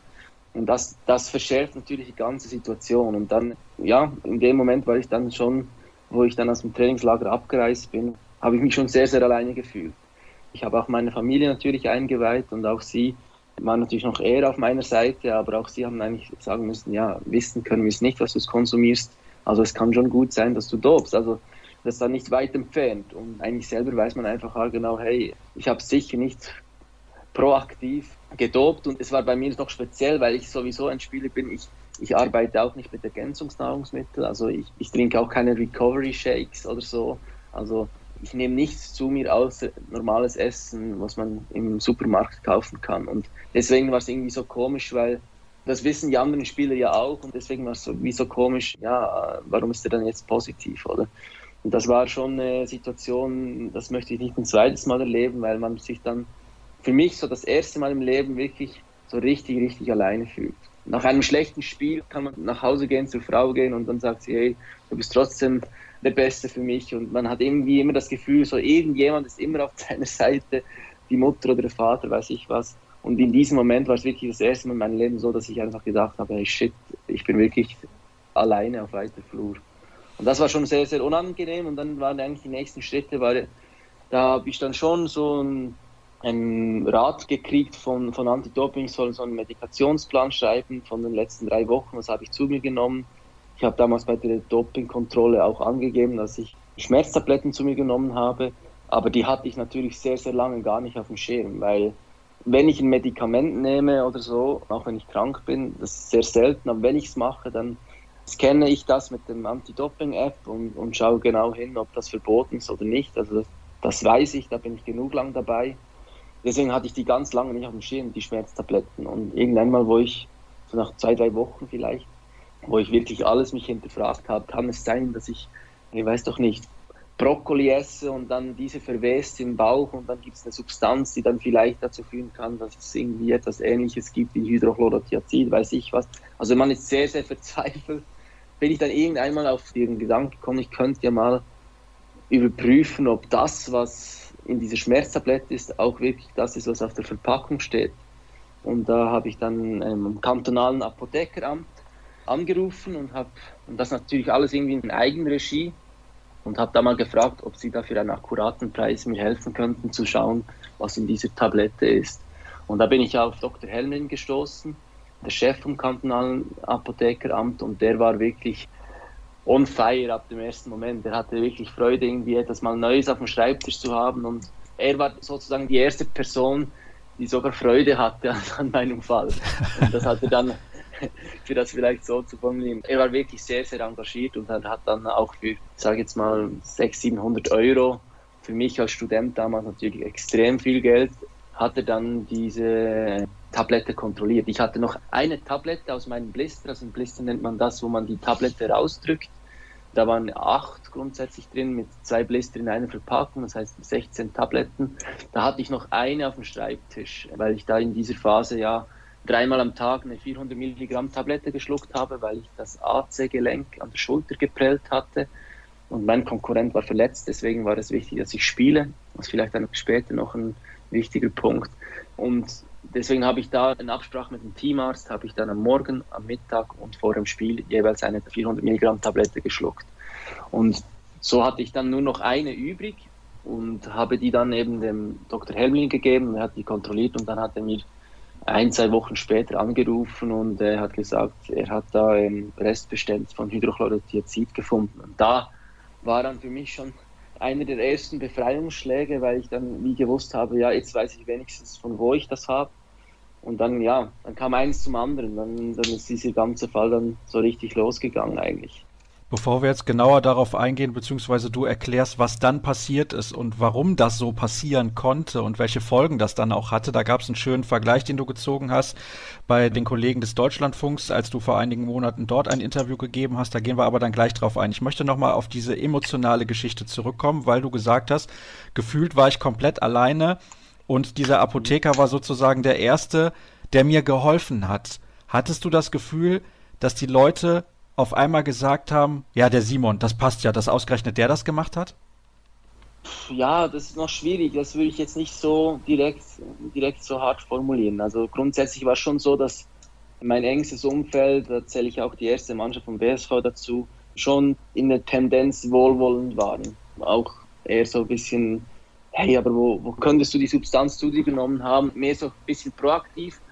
Aber es war auch immer so ein latentes Gefühl von, ja, vielleicht hat er trotzdem und er wollte doch da jetzt Stammspieler werden und jetzt Nationalmannschaft, vielleicht konnte da die drei-, vierfach-Belastung nicht meistern und hat dann vielleicht Sachen genommen, die er nicht sollte. Also das war schon immer etwas, was latent mitgeschwebt ist und das würde ich auch nie jemandem vorwerfen, dass er dieses Gefühl hatte. Ich meine, ich war der erste frühere bei einem überführten Radsportler oder so gesagt hatte, ja, er kann noch lang sagen, er ist unschuldig. Das sagt jeder, der ist einfach schuldig und es gehört gesperrt. Und deswegen, da hat sich dann auch jetzt in Zukunft oder nach diesem Fall für mich natürlich schon auch noch meine, meine Meinung ein bisschen geändert zu diesem Thema. Aber da in diesem Moment, ja klar, da waren viele, viele sehr misstrauisch und gerade seit der Nationalmannschaft kann ich auch irgendwo verstehen, aber hat mich die Reaktion schon extrem enttäuscht, weil, weil ich jetzt wirklich nicht, also die Leute, die mich kennen, die sehen, wie ich Handball spiele, dass meine Fähigkeiten sind wirklich ganz an einem anderen Ort als Physis ich werde seit 15 Jahren im, im Spitzensport, werde ich sozusagen gezwungen, in den Kraftraum zu gehen oder so oder mal einen Reggae Shake zu trinken. Also ich bin wirklich der, der das gar nicht gerne macht und deswegen, die, die mich kennen, habe ich dann schon, so wie jetzt der Verband das gemacht hat, war ich schon ein bisschen enttäuscht, weil wenn man mich kennt, dann traut man mir das grundsätzlich, also von dem ich mir jetzt mal aus, eigentlich nicht zu, zu dopen. Und deswegen war ich da auch ein bisschen enttäuscht, aber das ist ja jetzt auch eigentlich vergessen oder seit dem Freispruch bin ich da jetzt auch niemandem mehr böse.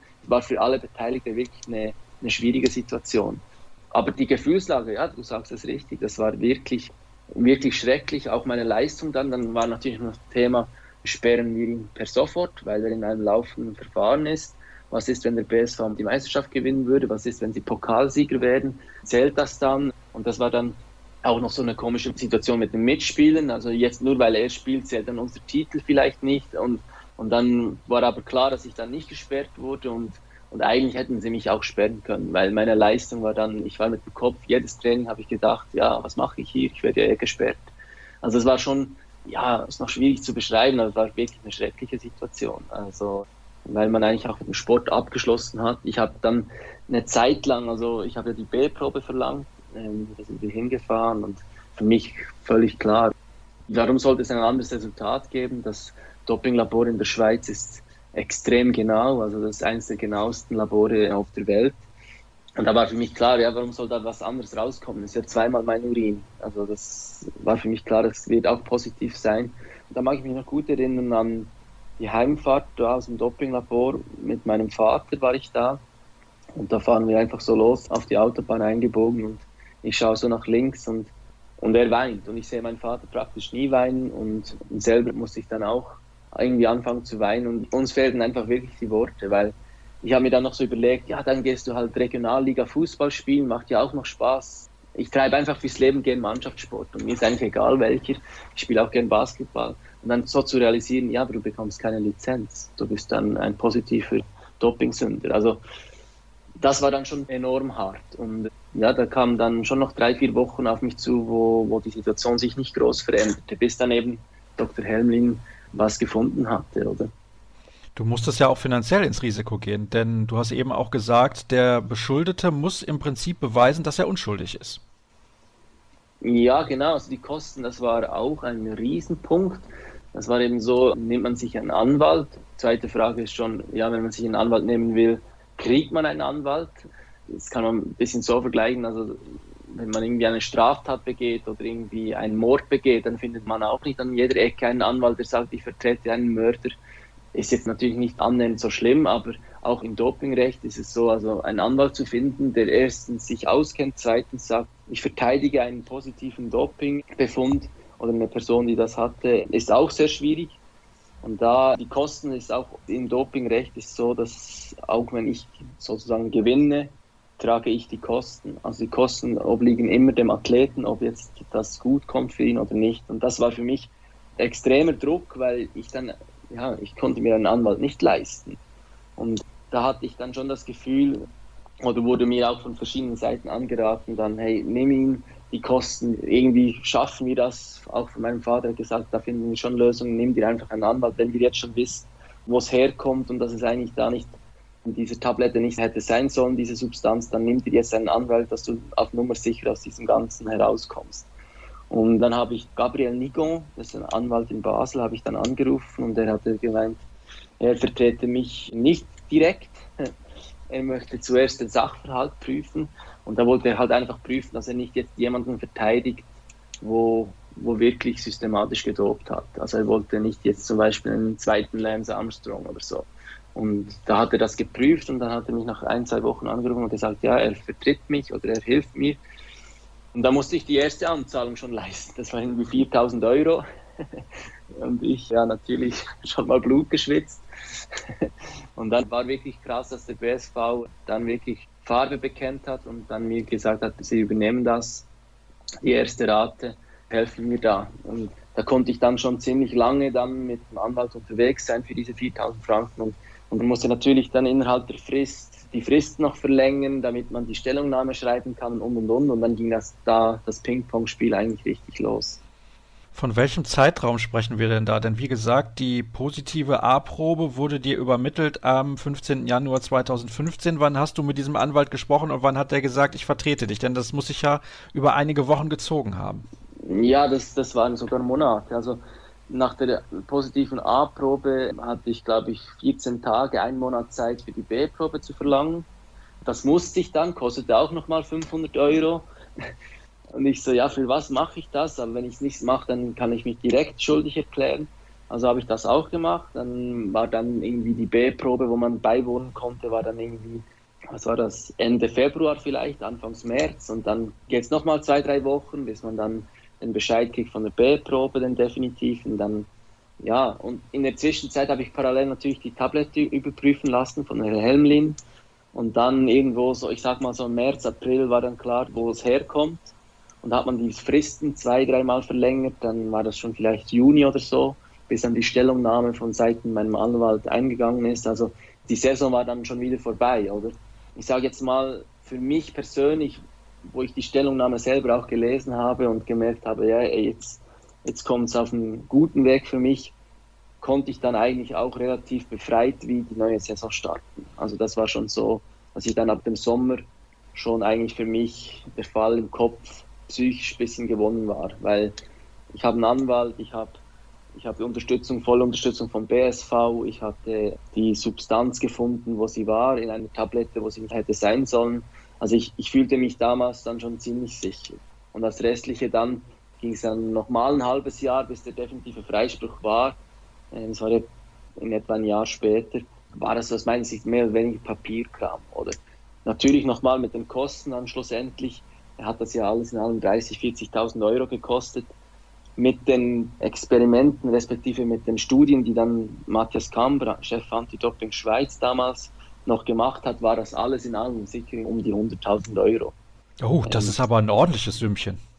Ja, und wenn man, wenn man bedenkt, dass eigentlich keiner der Beteiligten einen Fehler gemacht hat, hat es schon enorme Kosten verursacht. Ja, das ist so.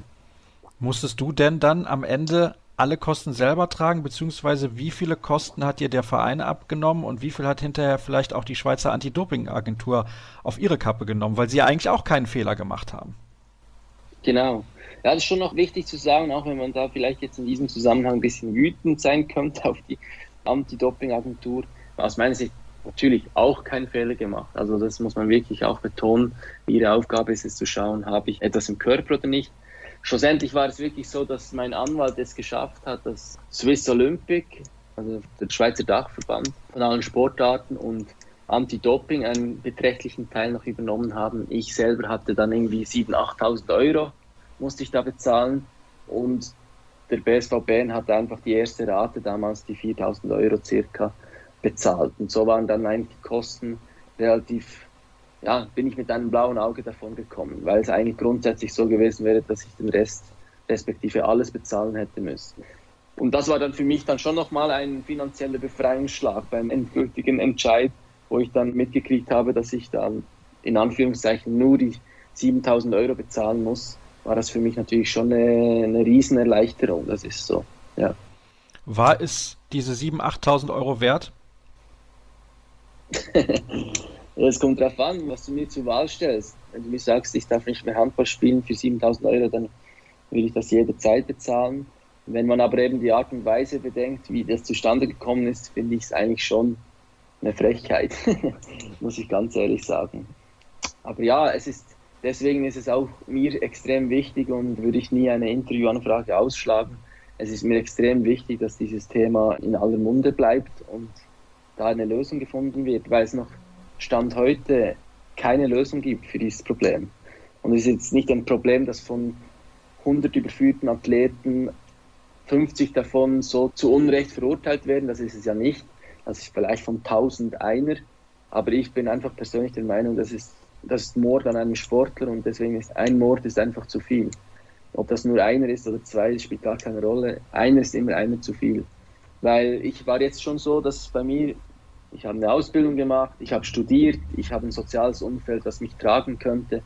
Ich kann ziemlich schnell einfach in die Berufswelt einsteigen. Deswegen bin ich extrem eingebettet und damals hatte ich auch Kinder oder so. Also ich, ich hatte eigentlich null Risiko, oder dass wenn ich jetzt da meine Arbeit verliere durch den Handball oder durch diesen positiven Befund, wäre ich jetzt nicht auf der Straße gelandet.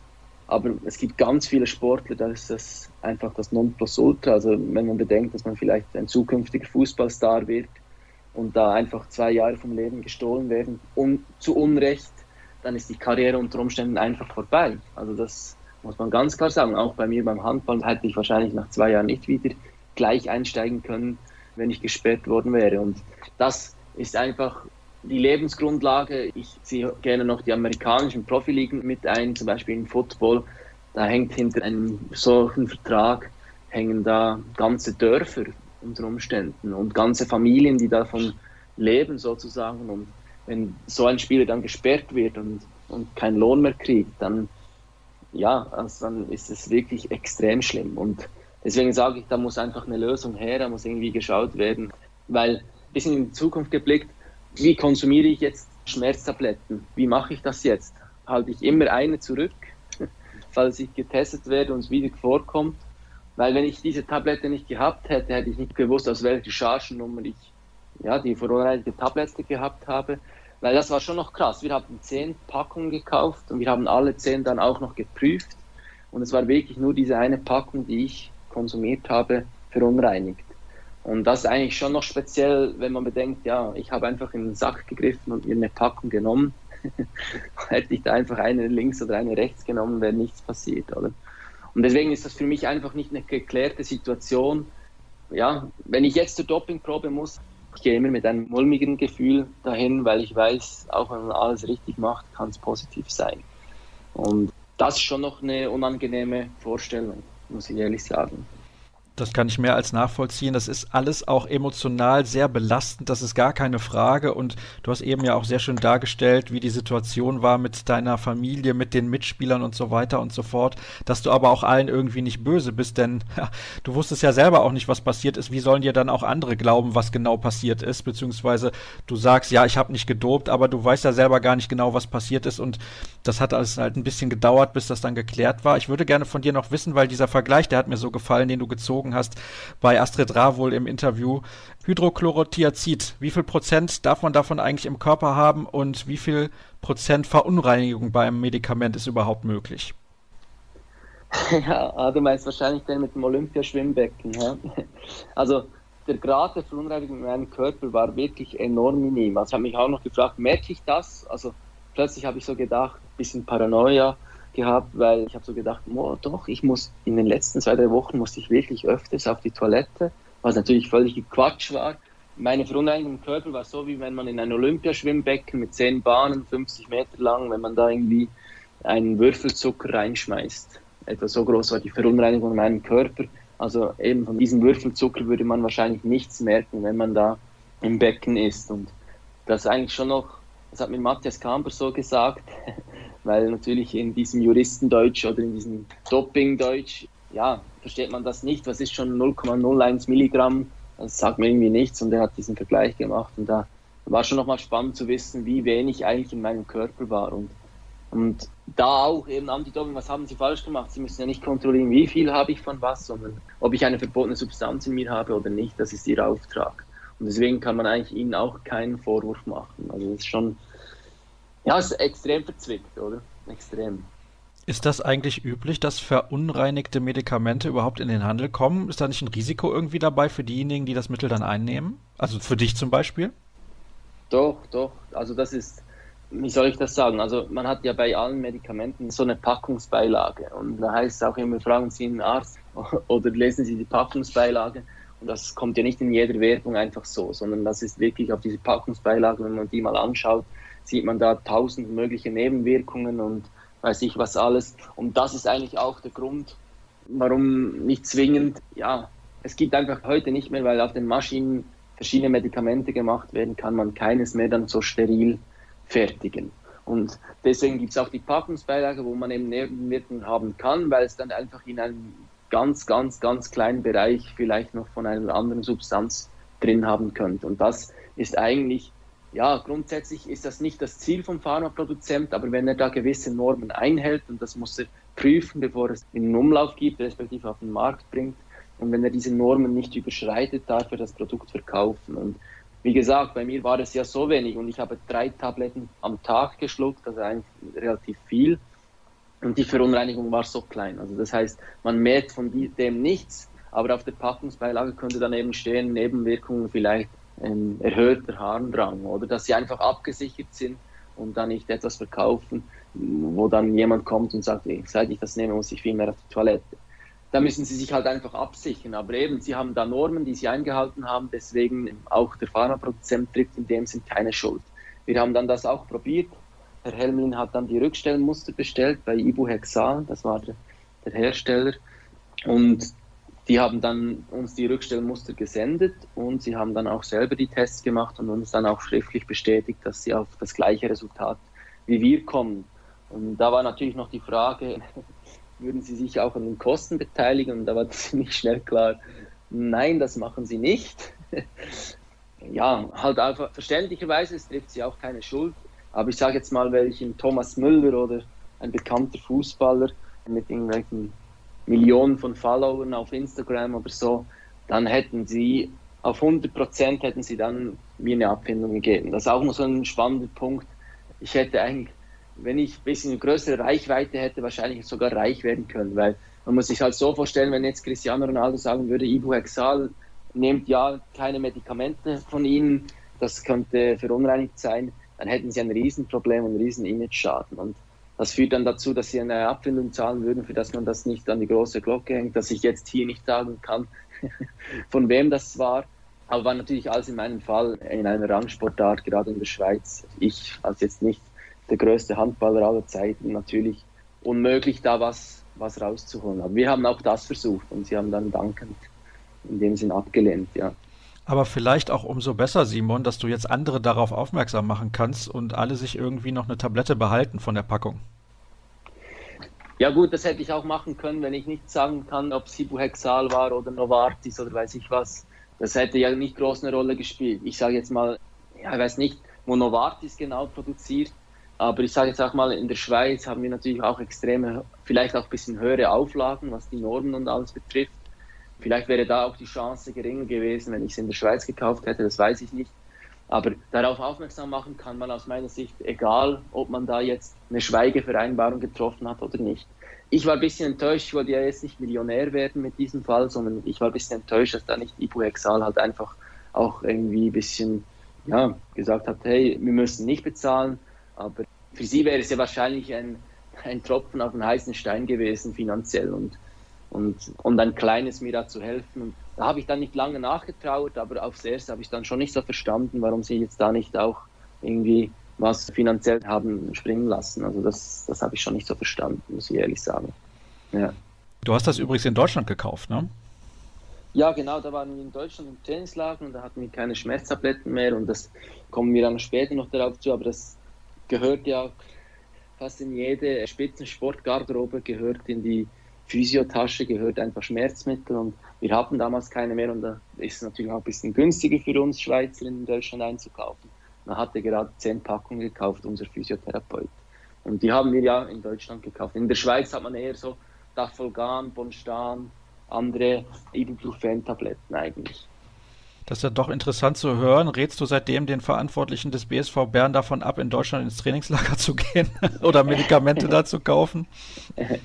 Wir wollten eigentlich wieder in Deutschland ins Trainingslager gehen und wir sind seither auch immer wieder gegangen. Also das war eigentlich nicht ein Grund, nicht mehr zu gehen. Jetzt wegen Corona und allem ist es ein bisschen schwieriger in Deutschland Trainingspartner zu finden.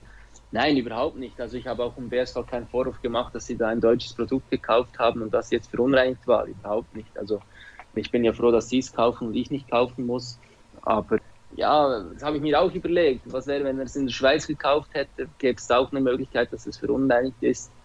Aber irgendwo durch habe ich dann auch aus Selbstschutz, muss ich dann auch irgendwann mal sagen, hey, ich bin jetzt freigesprochen, ich habe halt die 7000 Euro bezahlen müssen, bin aber da jetzt heil raus und irgendwann muss man das auch wirklich ein bisschen abhaken. Und die Geschichte jetzt da mit dem Buch und allem, und das habe ich schon Astrid gesagt, das ist für mich, ich habe nicht gewusst, dass ich ihn bei freiem Schlag brauche, weil ich habe mit dem jetzt vier, fünf Jahre eigentlich gelebt und war für mich kein Problem, war eigentlich auch aus den Augen, aus dem Sinn.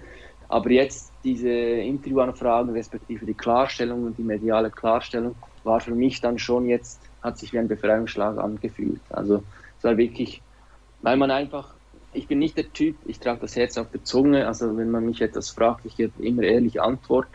Aber das Problem ist halt, ich gehe nicht in eine Gruppe rein oder zu einer anderen Mannschaft stehen die Garderobe und erkläre meinen Fall. Wenn es nicht interessiert, dann ist es mir peinlich, über das zu sprechen. Und die Medien sind halt einfach auch eine Hilfestellung, wenn man etwas klarstellen möchte. Jeder, der das liest oder anhört, kann sich selber entscheiden, will ich das hören oder will ich das lesen.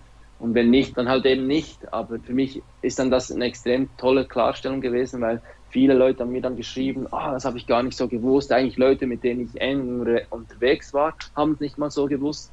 Weil ich komme auch nicht an ein Familienfest und sage, hey, ich war positiv, wollte es hören, die Geschichte. Ich hätte sie auf jeden Fall erzählt, aber durch die Medien jetzt war das wirklich extrem toll, wie da jetzt auch eine Diskussion entstanden ist. Lustigerweise habe ich gerade heute bei unserer Juniorenabteilung meine Geschichte auch nochmal erzählt und ein bisschen darauf hingewiesen, was die Problematik im Mannschaftssport sein kann. Oder? Und deswegen mache ich das extrem gern und ich finde halt einfach gerade in Deutschland mit der besten Handballliga der Welt, finde ich halt einfach, würde es nochmal ein anderes Gewicht haben, wenn da die Diskussion so richtig in Fahrt kommt, die Doping-Diskussion oder respektive die Diskussion über verunreinigte Tabletten oder ich habe mir schon überlegt, eine Lösung wäre beispielsweise, dass ein Pharmaproduzent eine Spitzensportlinie fährt und sagt, die Produkte sind ein bisschen teurer, aber wir machen auf diesen Maschinen nur Schmerzmittel für, ja, für alle Mann, aber hauptsächlich für Spitzensportler, weil wir hier eine Verunreinigung komplett ausschließen können, zum Beispiel. Das wäre für mich ein Lösungsansatz, dann würde man halt vielleicht für, ein, für so Ibuprofen-Tabletten statt 20 Euro halt 40 bezahlen, mein Gott, aber ich glaube, das wäre es mir dann wert, oder wenn ich schon mal konsumieren muss. das wäre für mich zum Beispiel ein Lösungsansatz, wo ich bezahlt machen würde. Aber ich habe mir schon ein paar Mal überlegt, was ist mit den Bundesligaspielern, eben Thomas Müller bei FC Bayern München, Schmerzmittel sicher auch ein Thema. Was ist denn so einem passiert? Also das ist dann, ja, da haben wir ein Riesenproblem. Und da ist egal, wie reich oder wie arm jemand ist, wenn er die Tablette nicht mehr hat und die Chargennummer nicht aufgeschrieben hat, dass er beim Hersteller das einfordern kann, ist er einfach aufgeschmissen. Man kann ja nicht beim Pharmaproduzenten anrufen, er soll 2000 Chargennummern durchkontrollieren. Also das, das geht wahrscheinlich nicht. Und dann ist man halt einfach positiv und weiß nicht von wo und es ist erledigt und man ist zwei Jahre gesperrt. Mittlerweile sind es ja vier Jahre. Das war gerade da bei mir war halt noch im Dezember, deswegen war ich noch nach altem Recht, das heißt zwei Jahre. Wenn es im Januar gewesen wäre, wäre es dann vier Jahre gewesen. Und damit wäre deine sportliche Karriere wahrscheinlich auch zu Ende gewesen. Ich habe da noch zwei, drei Fragen, die ich dir gerne stellen würde. Eine ja. bezieht sich natürlich noch auf diese Thematik mit den Schmerzmitteln im Speziellen und nicht in Richtung Doping, sondern in Richtung Missbrauch, weil es in Deutschland zuletzt auch ein großes Thema war. Glaubst du, es gibt Schmerzmittelmissbrauch im Amateurhandball beziehungsweise auch im höherklassigen Handball? Ja, oder sag mir, was, was du unter Missbrauch verstehst. Naja, im Endeffekt ist natürlich der Missbrauch schon in der Sekunde gemacht, wo du das regelmäßig einnimmst die ganze Saison über. Also, dass man das vielleicht mal zwischendurch für ein, zwei Wochen machen muss, weil man eine akute Verletzung hat, ist das eine. Aber ich kann mir vorstellen, weil natürlich der Handball eine unglaublich physische Sportart ist, dass viele da dauerhaft drauf angewiesen sind. Und das ist ja eigentlich nicht der Sinn der Sache. Ja, also dann ist meine Antwort ja. Ganz klar, also dann findet Missbrauch statt. Ich persönlich hat sich natürlich auch betreffend Schmerzmittel meine Meinung auch ein bisschen geändert. Gerade weil, was ist leistungsfördernd? Wenn ich meine Schmerzen nicht mehr spüre und durch das wieder an meine alte Leistung anknüpfen kann, ich sage jetzt mal eine Schulterverletzung, ich kann nicht mehr gut werfen oder jedes Mal, wenn ich werfe, verstelle ich meinen Arm ein bisschen und kann nicht voll durchziehen. Und wenn ich durch Schmerztabletten den Schmerz weniger spüre und durch das wieder voll werfen kann, ist es ja eigentlich auch leistungsfördernd. Deswegen die ganze Thematik, sollten Schmerzmittel auch verboten werden, weil sie zu Doping gehören. Das wäre eine spannende Diskussion. Ich selber, ich kenne es nicht anders. Ich bin jetzt 28, ich habe schon einige Verletzungen gehabt, zum Glück nicht unglaublich lange Verletzungen, aber immer wieder, halt verschiedene Sachen. Und für mich gehört Schmerzmittel zum Spitzensport. Aber da würde ich jetzt nicht nur auf Handball eingehen, sondern grundsätzlich auch die Fußballer. Fuß verknackst, getaped, unglaubliche Schmerzen. Champions League Final, was machst du? Ja, nimmst halt Schmerzmittel. Das ist ein wichtiges Spiel. Also ich kenne auch Spiele von früher, da war es noch fast mehr, noch verbreiteter. Da war einfach, ja, für jedes Spiel hat man eine Schmerztablette geschluckt, weil man halt Schmerzen hatte. Und das war eben auch heute Morgen bei den Junioren gerade das Thema. Grundsätzlich ist der Schmerz ja eine Reaktion vom Körper für etwas, das man vielleicht nicht mehr tun sollte. Und wenn man das natürlich kaschiert mit Schmerzmitteln, dann kann es natürlich auch einfach problematisch werden, respektive man spielt seinen Körper nicht mehr gleich und macht dann halt vielleicht an einem Ort noch weiter, wo man hätte aufhören sollen. Und da ist eben diese ganze Druckverhältnisse, ich muss spielen, der Trainer will, dass ich spiele, ich selber möchte ja spielen. Wenn ich jetzt nicht spiele, bin ich vielleicht nicht mehr im Kader beim nächsten Spiel und und und. Also das ist ja unglaublich viele verschiedene Variablen, die dann auf den Spieler einwirken. Und das führt dann halt dazu, dass man in der Tendenz eher zur Schmerztablette greift, als dass man einfach sagt, ich kann heute nicht spielen. Und für deine Antwort noch richtig zu beantworten, ja, also dann, dann findet wirklich Missbrauch statt, weil ich sage jetzt mal in den großen Bundesligamannschaften im Handball, da findest du auf jeden Fall äh, große Packungen Schmerztabletten in der Physiotasche, auf jeden Fall. Würdest du das dann auch als Doping bezeichnen, weil es die Leistung im Endeffekt fördert? Ja, nein. Begründung schwierig. Nein, ich würde es grundsätzlich nicht als Doping beachten, weil das Schmerzempfinden ist sehr, sehr unterschiedlich. Also es kann sein, dass ein Spieler halt einfach vielleicht ein bisschen, ich bin jetzt zum Beispiel so ein Spieler, ich denke jetzt mal im Vergleich, und das ist ja immer schwierig zu vergleichen, bin ich schmerzempfindlicher und nur weil ich jetzt das bin, kann ich heute mich nicht so aufs Spiel konzentrieren, weil mir der Fuß schmerzt. Und ein anderer hat dann ein ganz anderes Schmerzempfinden und der kann einfach noch mit einem gerissenen Kreuzband weiterspielen. Das habe ich mal gehört von einem Hockeyspieler in der Schweiz, der hat die Playoffs fertig gespielt mit einem gerissenen Kreuzband. Ja, dann finde ich das auch schon fast wieder unfair. Ich denke nicht, dass Schmerzmittel zu Dopingmitteln oder zu einer verbotenen Substanz gehören dürfte. Also ich finde, das soll auch immer erlaubt bleiben. Es ist auch bekannt, dass wenn man kontinuierlich Schmerzmittel konsumiert, dass der Körper darauf anders reagiert. Man kann also auch in eine Abhängigkeit fallen. Ich kenne da einen Schweizer Spieler, der hat ein Schleudertrauma. Da war das ein Problem, dass man dann die Dosis runterfahren musste, respektive quasi einen Entzug von Schmerzmitteln machen musste, weil der Körper sich zu fest schon auf die Schmerzmittel eingestellt hatte und diese dann auch keine Wirkung mehr hatten. Also ich denke jetzt nicht, dass wenn jemand jeden Tag drei Schmerztabletten schluckt, am Ende vom Tag einen Vorteil hat auf dem Feld. Das nicht. Das würde ich wirklich nicht sagen.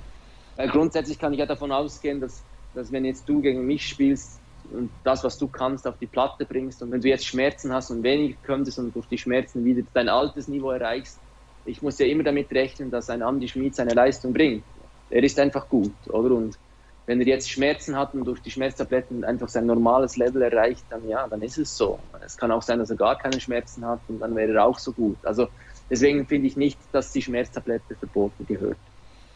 Dann noch eine Frage zum Abschluss, weil du jetzt gesagt hast, dass das für dich jetzt noch eine Art Befreiungsschlag war, weil du nochmal so offen darüber sprechen konntest.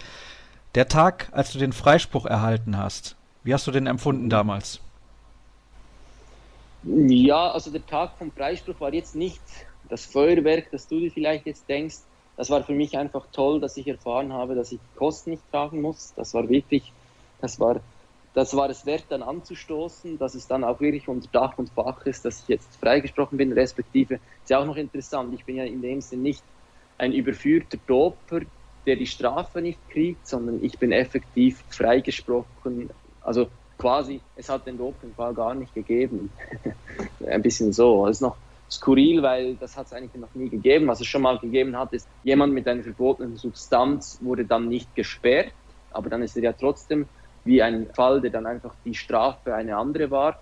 Das hat es auch schon gegeben, aber was es noch nie gegeben hat, ist, dass eigentlich man schlussendlich zum Schluss gekommen ist, er hat nicht gedopt. Also es ist ein wichtiger Unterschied, dass man eben und da hat sich dann jetzt meine Meinung natürlich auch gegenüber Radsportlern oder die klassischen Sportarten, wo prädestiniert sind für Doping, hat sich meine Meinung schon auch ein bisschen geändert, dass man eine verbotene Substanz in sich tragen kann, aber nicht gleichzeitig ein Doper sein muss, oder? Das ist aus meiner Sicht auch eine wichtige Unterscheidung, die dann auch medial gemacht werden muss, weil ich hatte jetzt nicht die so große Rufschädigung. Das war ja auch ein Vorteil, dass ich in einer Randsportart bin. Aber das kann natürlich für ja, ich sage jetzt mal Viktor Rötling, bei uns ein bekannter Läufer, für ihn wäre das enorm schlimm in einer Szene, wo extrem viel gedopt wird und er weiß, er hat nie was genommen und wird dann eigentlich überführt, aber nicht gesperrt, wäre es dann für sein Image trotzdem extrem schädigend. Und deswegen ist das schon noch eine wichtige Unterscheidung, wo man machen muss aus meiner Sicht. Und das war natürlich dann schon ein Befreiungsschlag, dass ich in dem Sinn, dass ich einfach gewusst habe, jetzt ist es fix und ich muss die Kosten nicht tragen. Aber der größte Befreiungsschlag war eigentlich, wo mich dann nach vielleicht zwei, drei Monaten positiven Befund mich Dr. Helmli angerufen hat und gesagt hat, ich habe was gefunden. Da fiel eine große, große Last von mir ab, muss ich ehrlich sagen, ja. Aber eben, was mir schon noch ein wichtiger Punkt, vielleicht jetzt gegen Ende vom Podcast, ist mir schon noch ein wichtiger Punkt, dass ich einfach finde, man muss schon die Grundhaltung gegenüber dem Sport vielleicht auch ein bisschen überdenken. Also, dass immer das mehr ist mehr, ist schon noch ein spannender Faktor, weil ich kann jetzt von mir sagen, ich bin beim BSV Bern Stammspieler, ich, ich habe irgendwo meine Erfahrungen gemacht, ich weiß, was ich kann und ich weiß auch, was ich nicht kann und ich bin dadurch natürlich auch ein bisschen in der Persönlichkeit gereift und ich mache nicht einfach mehr bei allem einfach mehr so mit. Aber was ist, wenn ein neuer Trainer kommt und sagt einem Junior oder einem jungen Spieler, hey, die Spots oder die Kniebeugen, die machen wir genau so, völlige Fehlhaltung, muss man es jetzt machen oder nicht? wenn ich dann jedes Mal Rückenschmerzen habe, nachdem ich die Übung gemacht habe, würde ich jetzt mit meinem Lebenslauf und meiner Geschichte und mit meinem Alter sagen, hey, ich mache die Übung einfach nicht mehr, ist mir egal, ich bin fürs Handballspielen hier nicht für die Kraftübung. Aber ein junger Spieler macht es dann vielleicht einfach. Und wenn nach zwei, drei Jahren dieser Trainer dann wieder weg ist und der Spieler hat chronische Rückenprobleme, ja, sagt dann der alte Trainer noch, Entschuldigung, ich habe da was falsch verstanden, wo ich das Trainerbuch gelesen habe. Also das ist schon extrem schwierig. Ich war auch in der Junioren-Nationalmannschaft, da hat einfach der Staff oder Physio hat die Recovery Shakes in die Garderobe gestellt und gesagt, hey, die werden konsumiert. Und dann wollte man ja nicht der Spieler sein, der sagt, nein, ich nehme es nicht, weil man ja nicht negativ auffallen wollte. Und diese Druckverhältnisse sind schon sehr, sehr spannend. Also wenn ich jetzt, sage ich mal, in der Bundesliga zweit rechts außen wäre, und ich will unbedingt spielen und jetzt kommt endlich dieses Spiel, wo ich spielen kann und jetzt schmerzt der Fuß. Was mache ich dann? Ja, dann, dann spielst du oder dann spielst du egal, wie hoch die Schmerzen sind. Wenn du natürlich ein Andy Schmid bist, dann bist du vielleicht noch eher mal genug stark in deinem Charakter, dass du sagen kannst, hey, ich kann heute einfach nicht. Aber auch bei ihm der Druck. Ja, wenn Andy Schmid sagt, ich kann nicht spielen, dann hat der Trainer ein Problem und der Verein. Also das ist alles so ein bisschen diese Druckverhältnisse auf den Spieler und auch das Trainingspensum, was ich bei vielen Mannschaften einfach zu hoch finde, wenn man es jetzt mit zum Beispiel Fußball oder so vergleicht, muss ich dann schon ehrlich sagen, ja, da kannst du je nach Trainer, je nach Philosophie, kannst du auf extrem viele verschiedene Mentalitäten oder Trainingsformen stoßen, wo aus meiner Sicht auch gefährlich sein können. Und am Ende vom Tag ist man halt einfach Einzelsportler in einer Mannschaftssportart. Das ist und bleibt einfach so, auch wenn die Trainer dann immer sagen, wir sind ein Team. Am Ende vom Tag ist man trotzdem für seinen eigenen Körper verantwortlich. Im Positiven wie auch im Negativen. Und das finde ich halt einfach, der Druck auf so junge Spieler, der nimmt schon mit der ganzen Entwicklung unserer Sportart oder allgemeinen Sportarten sehe ich das, nimmt natürlich extrem zu, muss ich schon sagen. Simon, ganz ehrlich, ist es sehr schade, dass wir dieses Gespräch nicht persönlich führen konnten, sondern nur über die Distanz, aber das ist halt manchmal ein bisschen so. Und da müssen mhm. wir uns mit zurechtfinden, weil ich glaube, sonst wäre es auch komplett ausgeartet und wir hätten zwei Stunden miteinander gesprochen. Ich möchte mich recht herzlich bei dir bedanken, denn vorher habe ich gesagt, ja. ja, vielleicht sprechen wir so eine halbe Stunde miteinander. Jetzt ist es zum Ende der Aufnahme sind es 55 Minuten geworden. Geschnitten ist es dann noch ein bisschen kürzer, aber trotzdem herzlichen Dank, dass du mir zur Verfügung gestanden hast, dass du auch so offene Worte gewählt hast und du hast es ja eben auch gesagt, du bist jemand, der sein Herz auf der Zunge trägt und entsprechend offen und ehrlich antwortet. Und ich glaube, wir konnten dieses Thema sehr intensiv beleuchten. Das wird auch sicherlich nicht das letzte Mal gewesen sein. Simon hat gerade schon angedeutet, das Thema Druck und Erwartungshaltung. Das ist im Sport natürlich auch sehr, sehr wichtig. Da werden wir uns demnächst dann auch mit beschäftigen. Und ansonsten bekommt ihr alle Informationen rund um unseren Podcast nach wie vor auf den sozialen Kanälen bei Facebook, Twitter und Instagram auf facebook.com slash kreisab Twitter at kreisab.de und bei Instagram auch kreisab. Das war's für die erste Ausgabe nach der Sommerpause. Ich hoffe, ihr hattet euer Vergnügen und euren Spaß mit reinzuhören. Es war eine lange Ausgabe, ich habe es aber vorher angekündigt, von daher seid ihr selber schuld, wenn ihr immer noch mit dabei seid. Wir hören uns nächste Woche wieder. Macht's gut. Tschüss.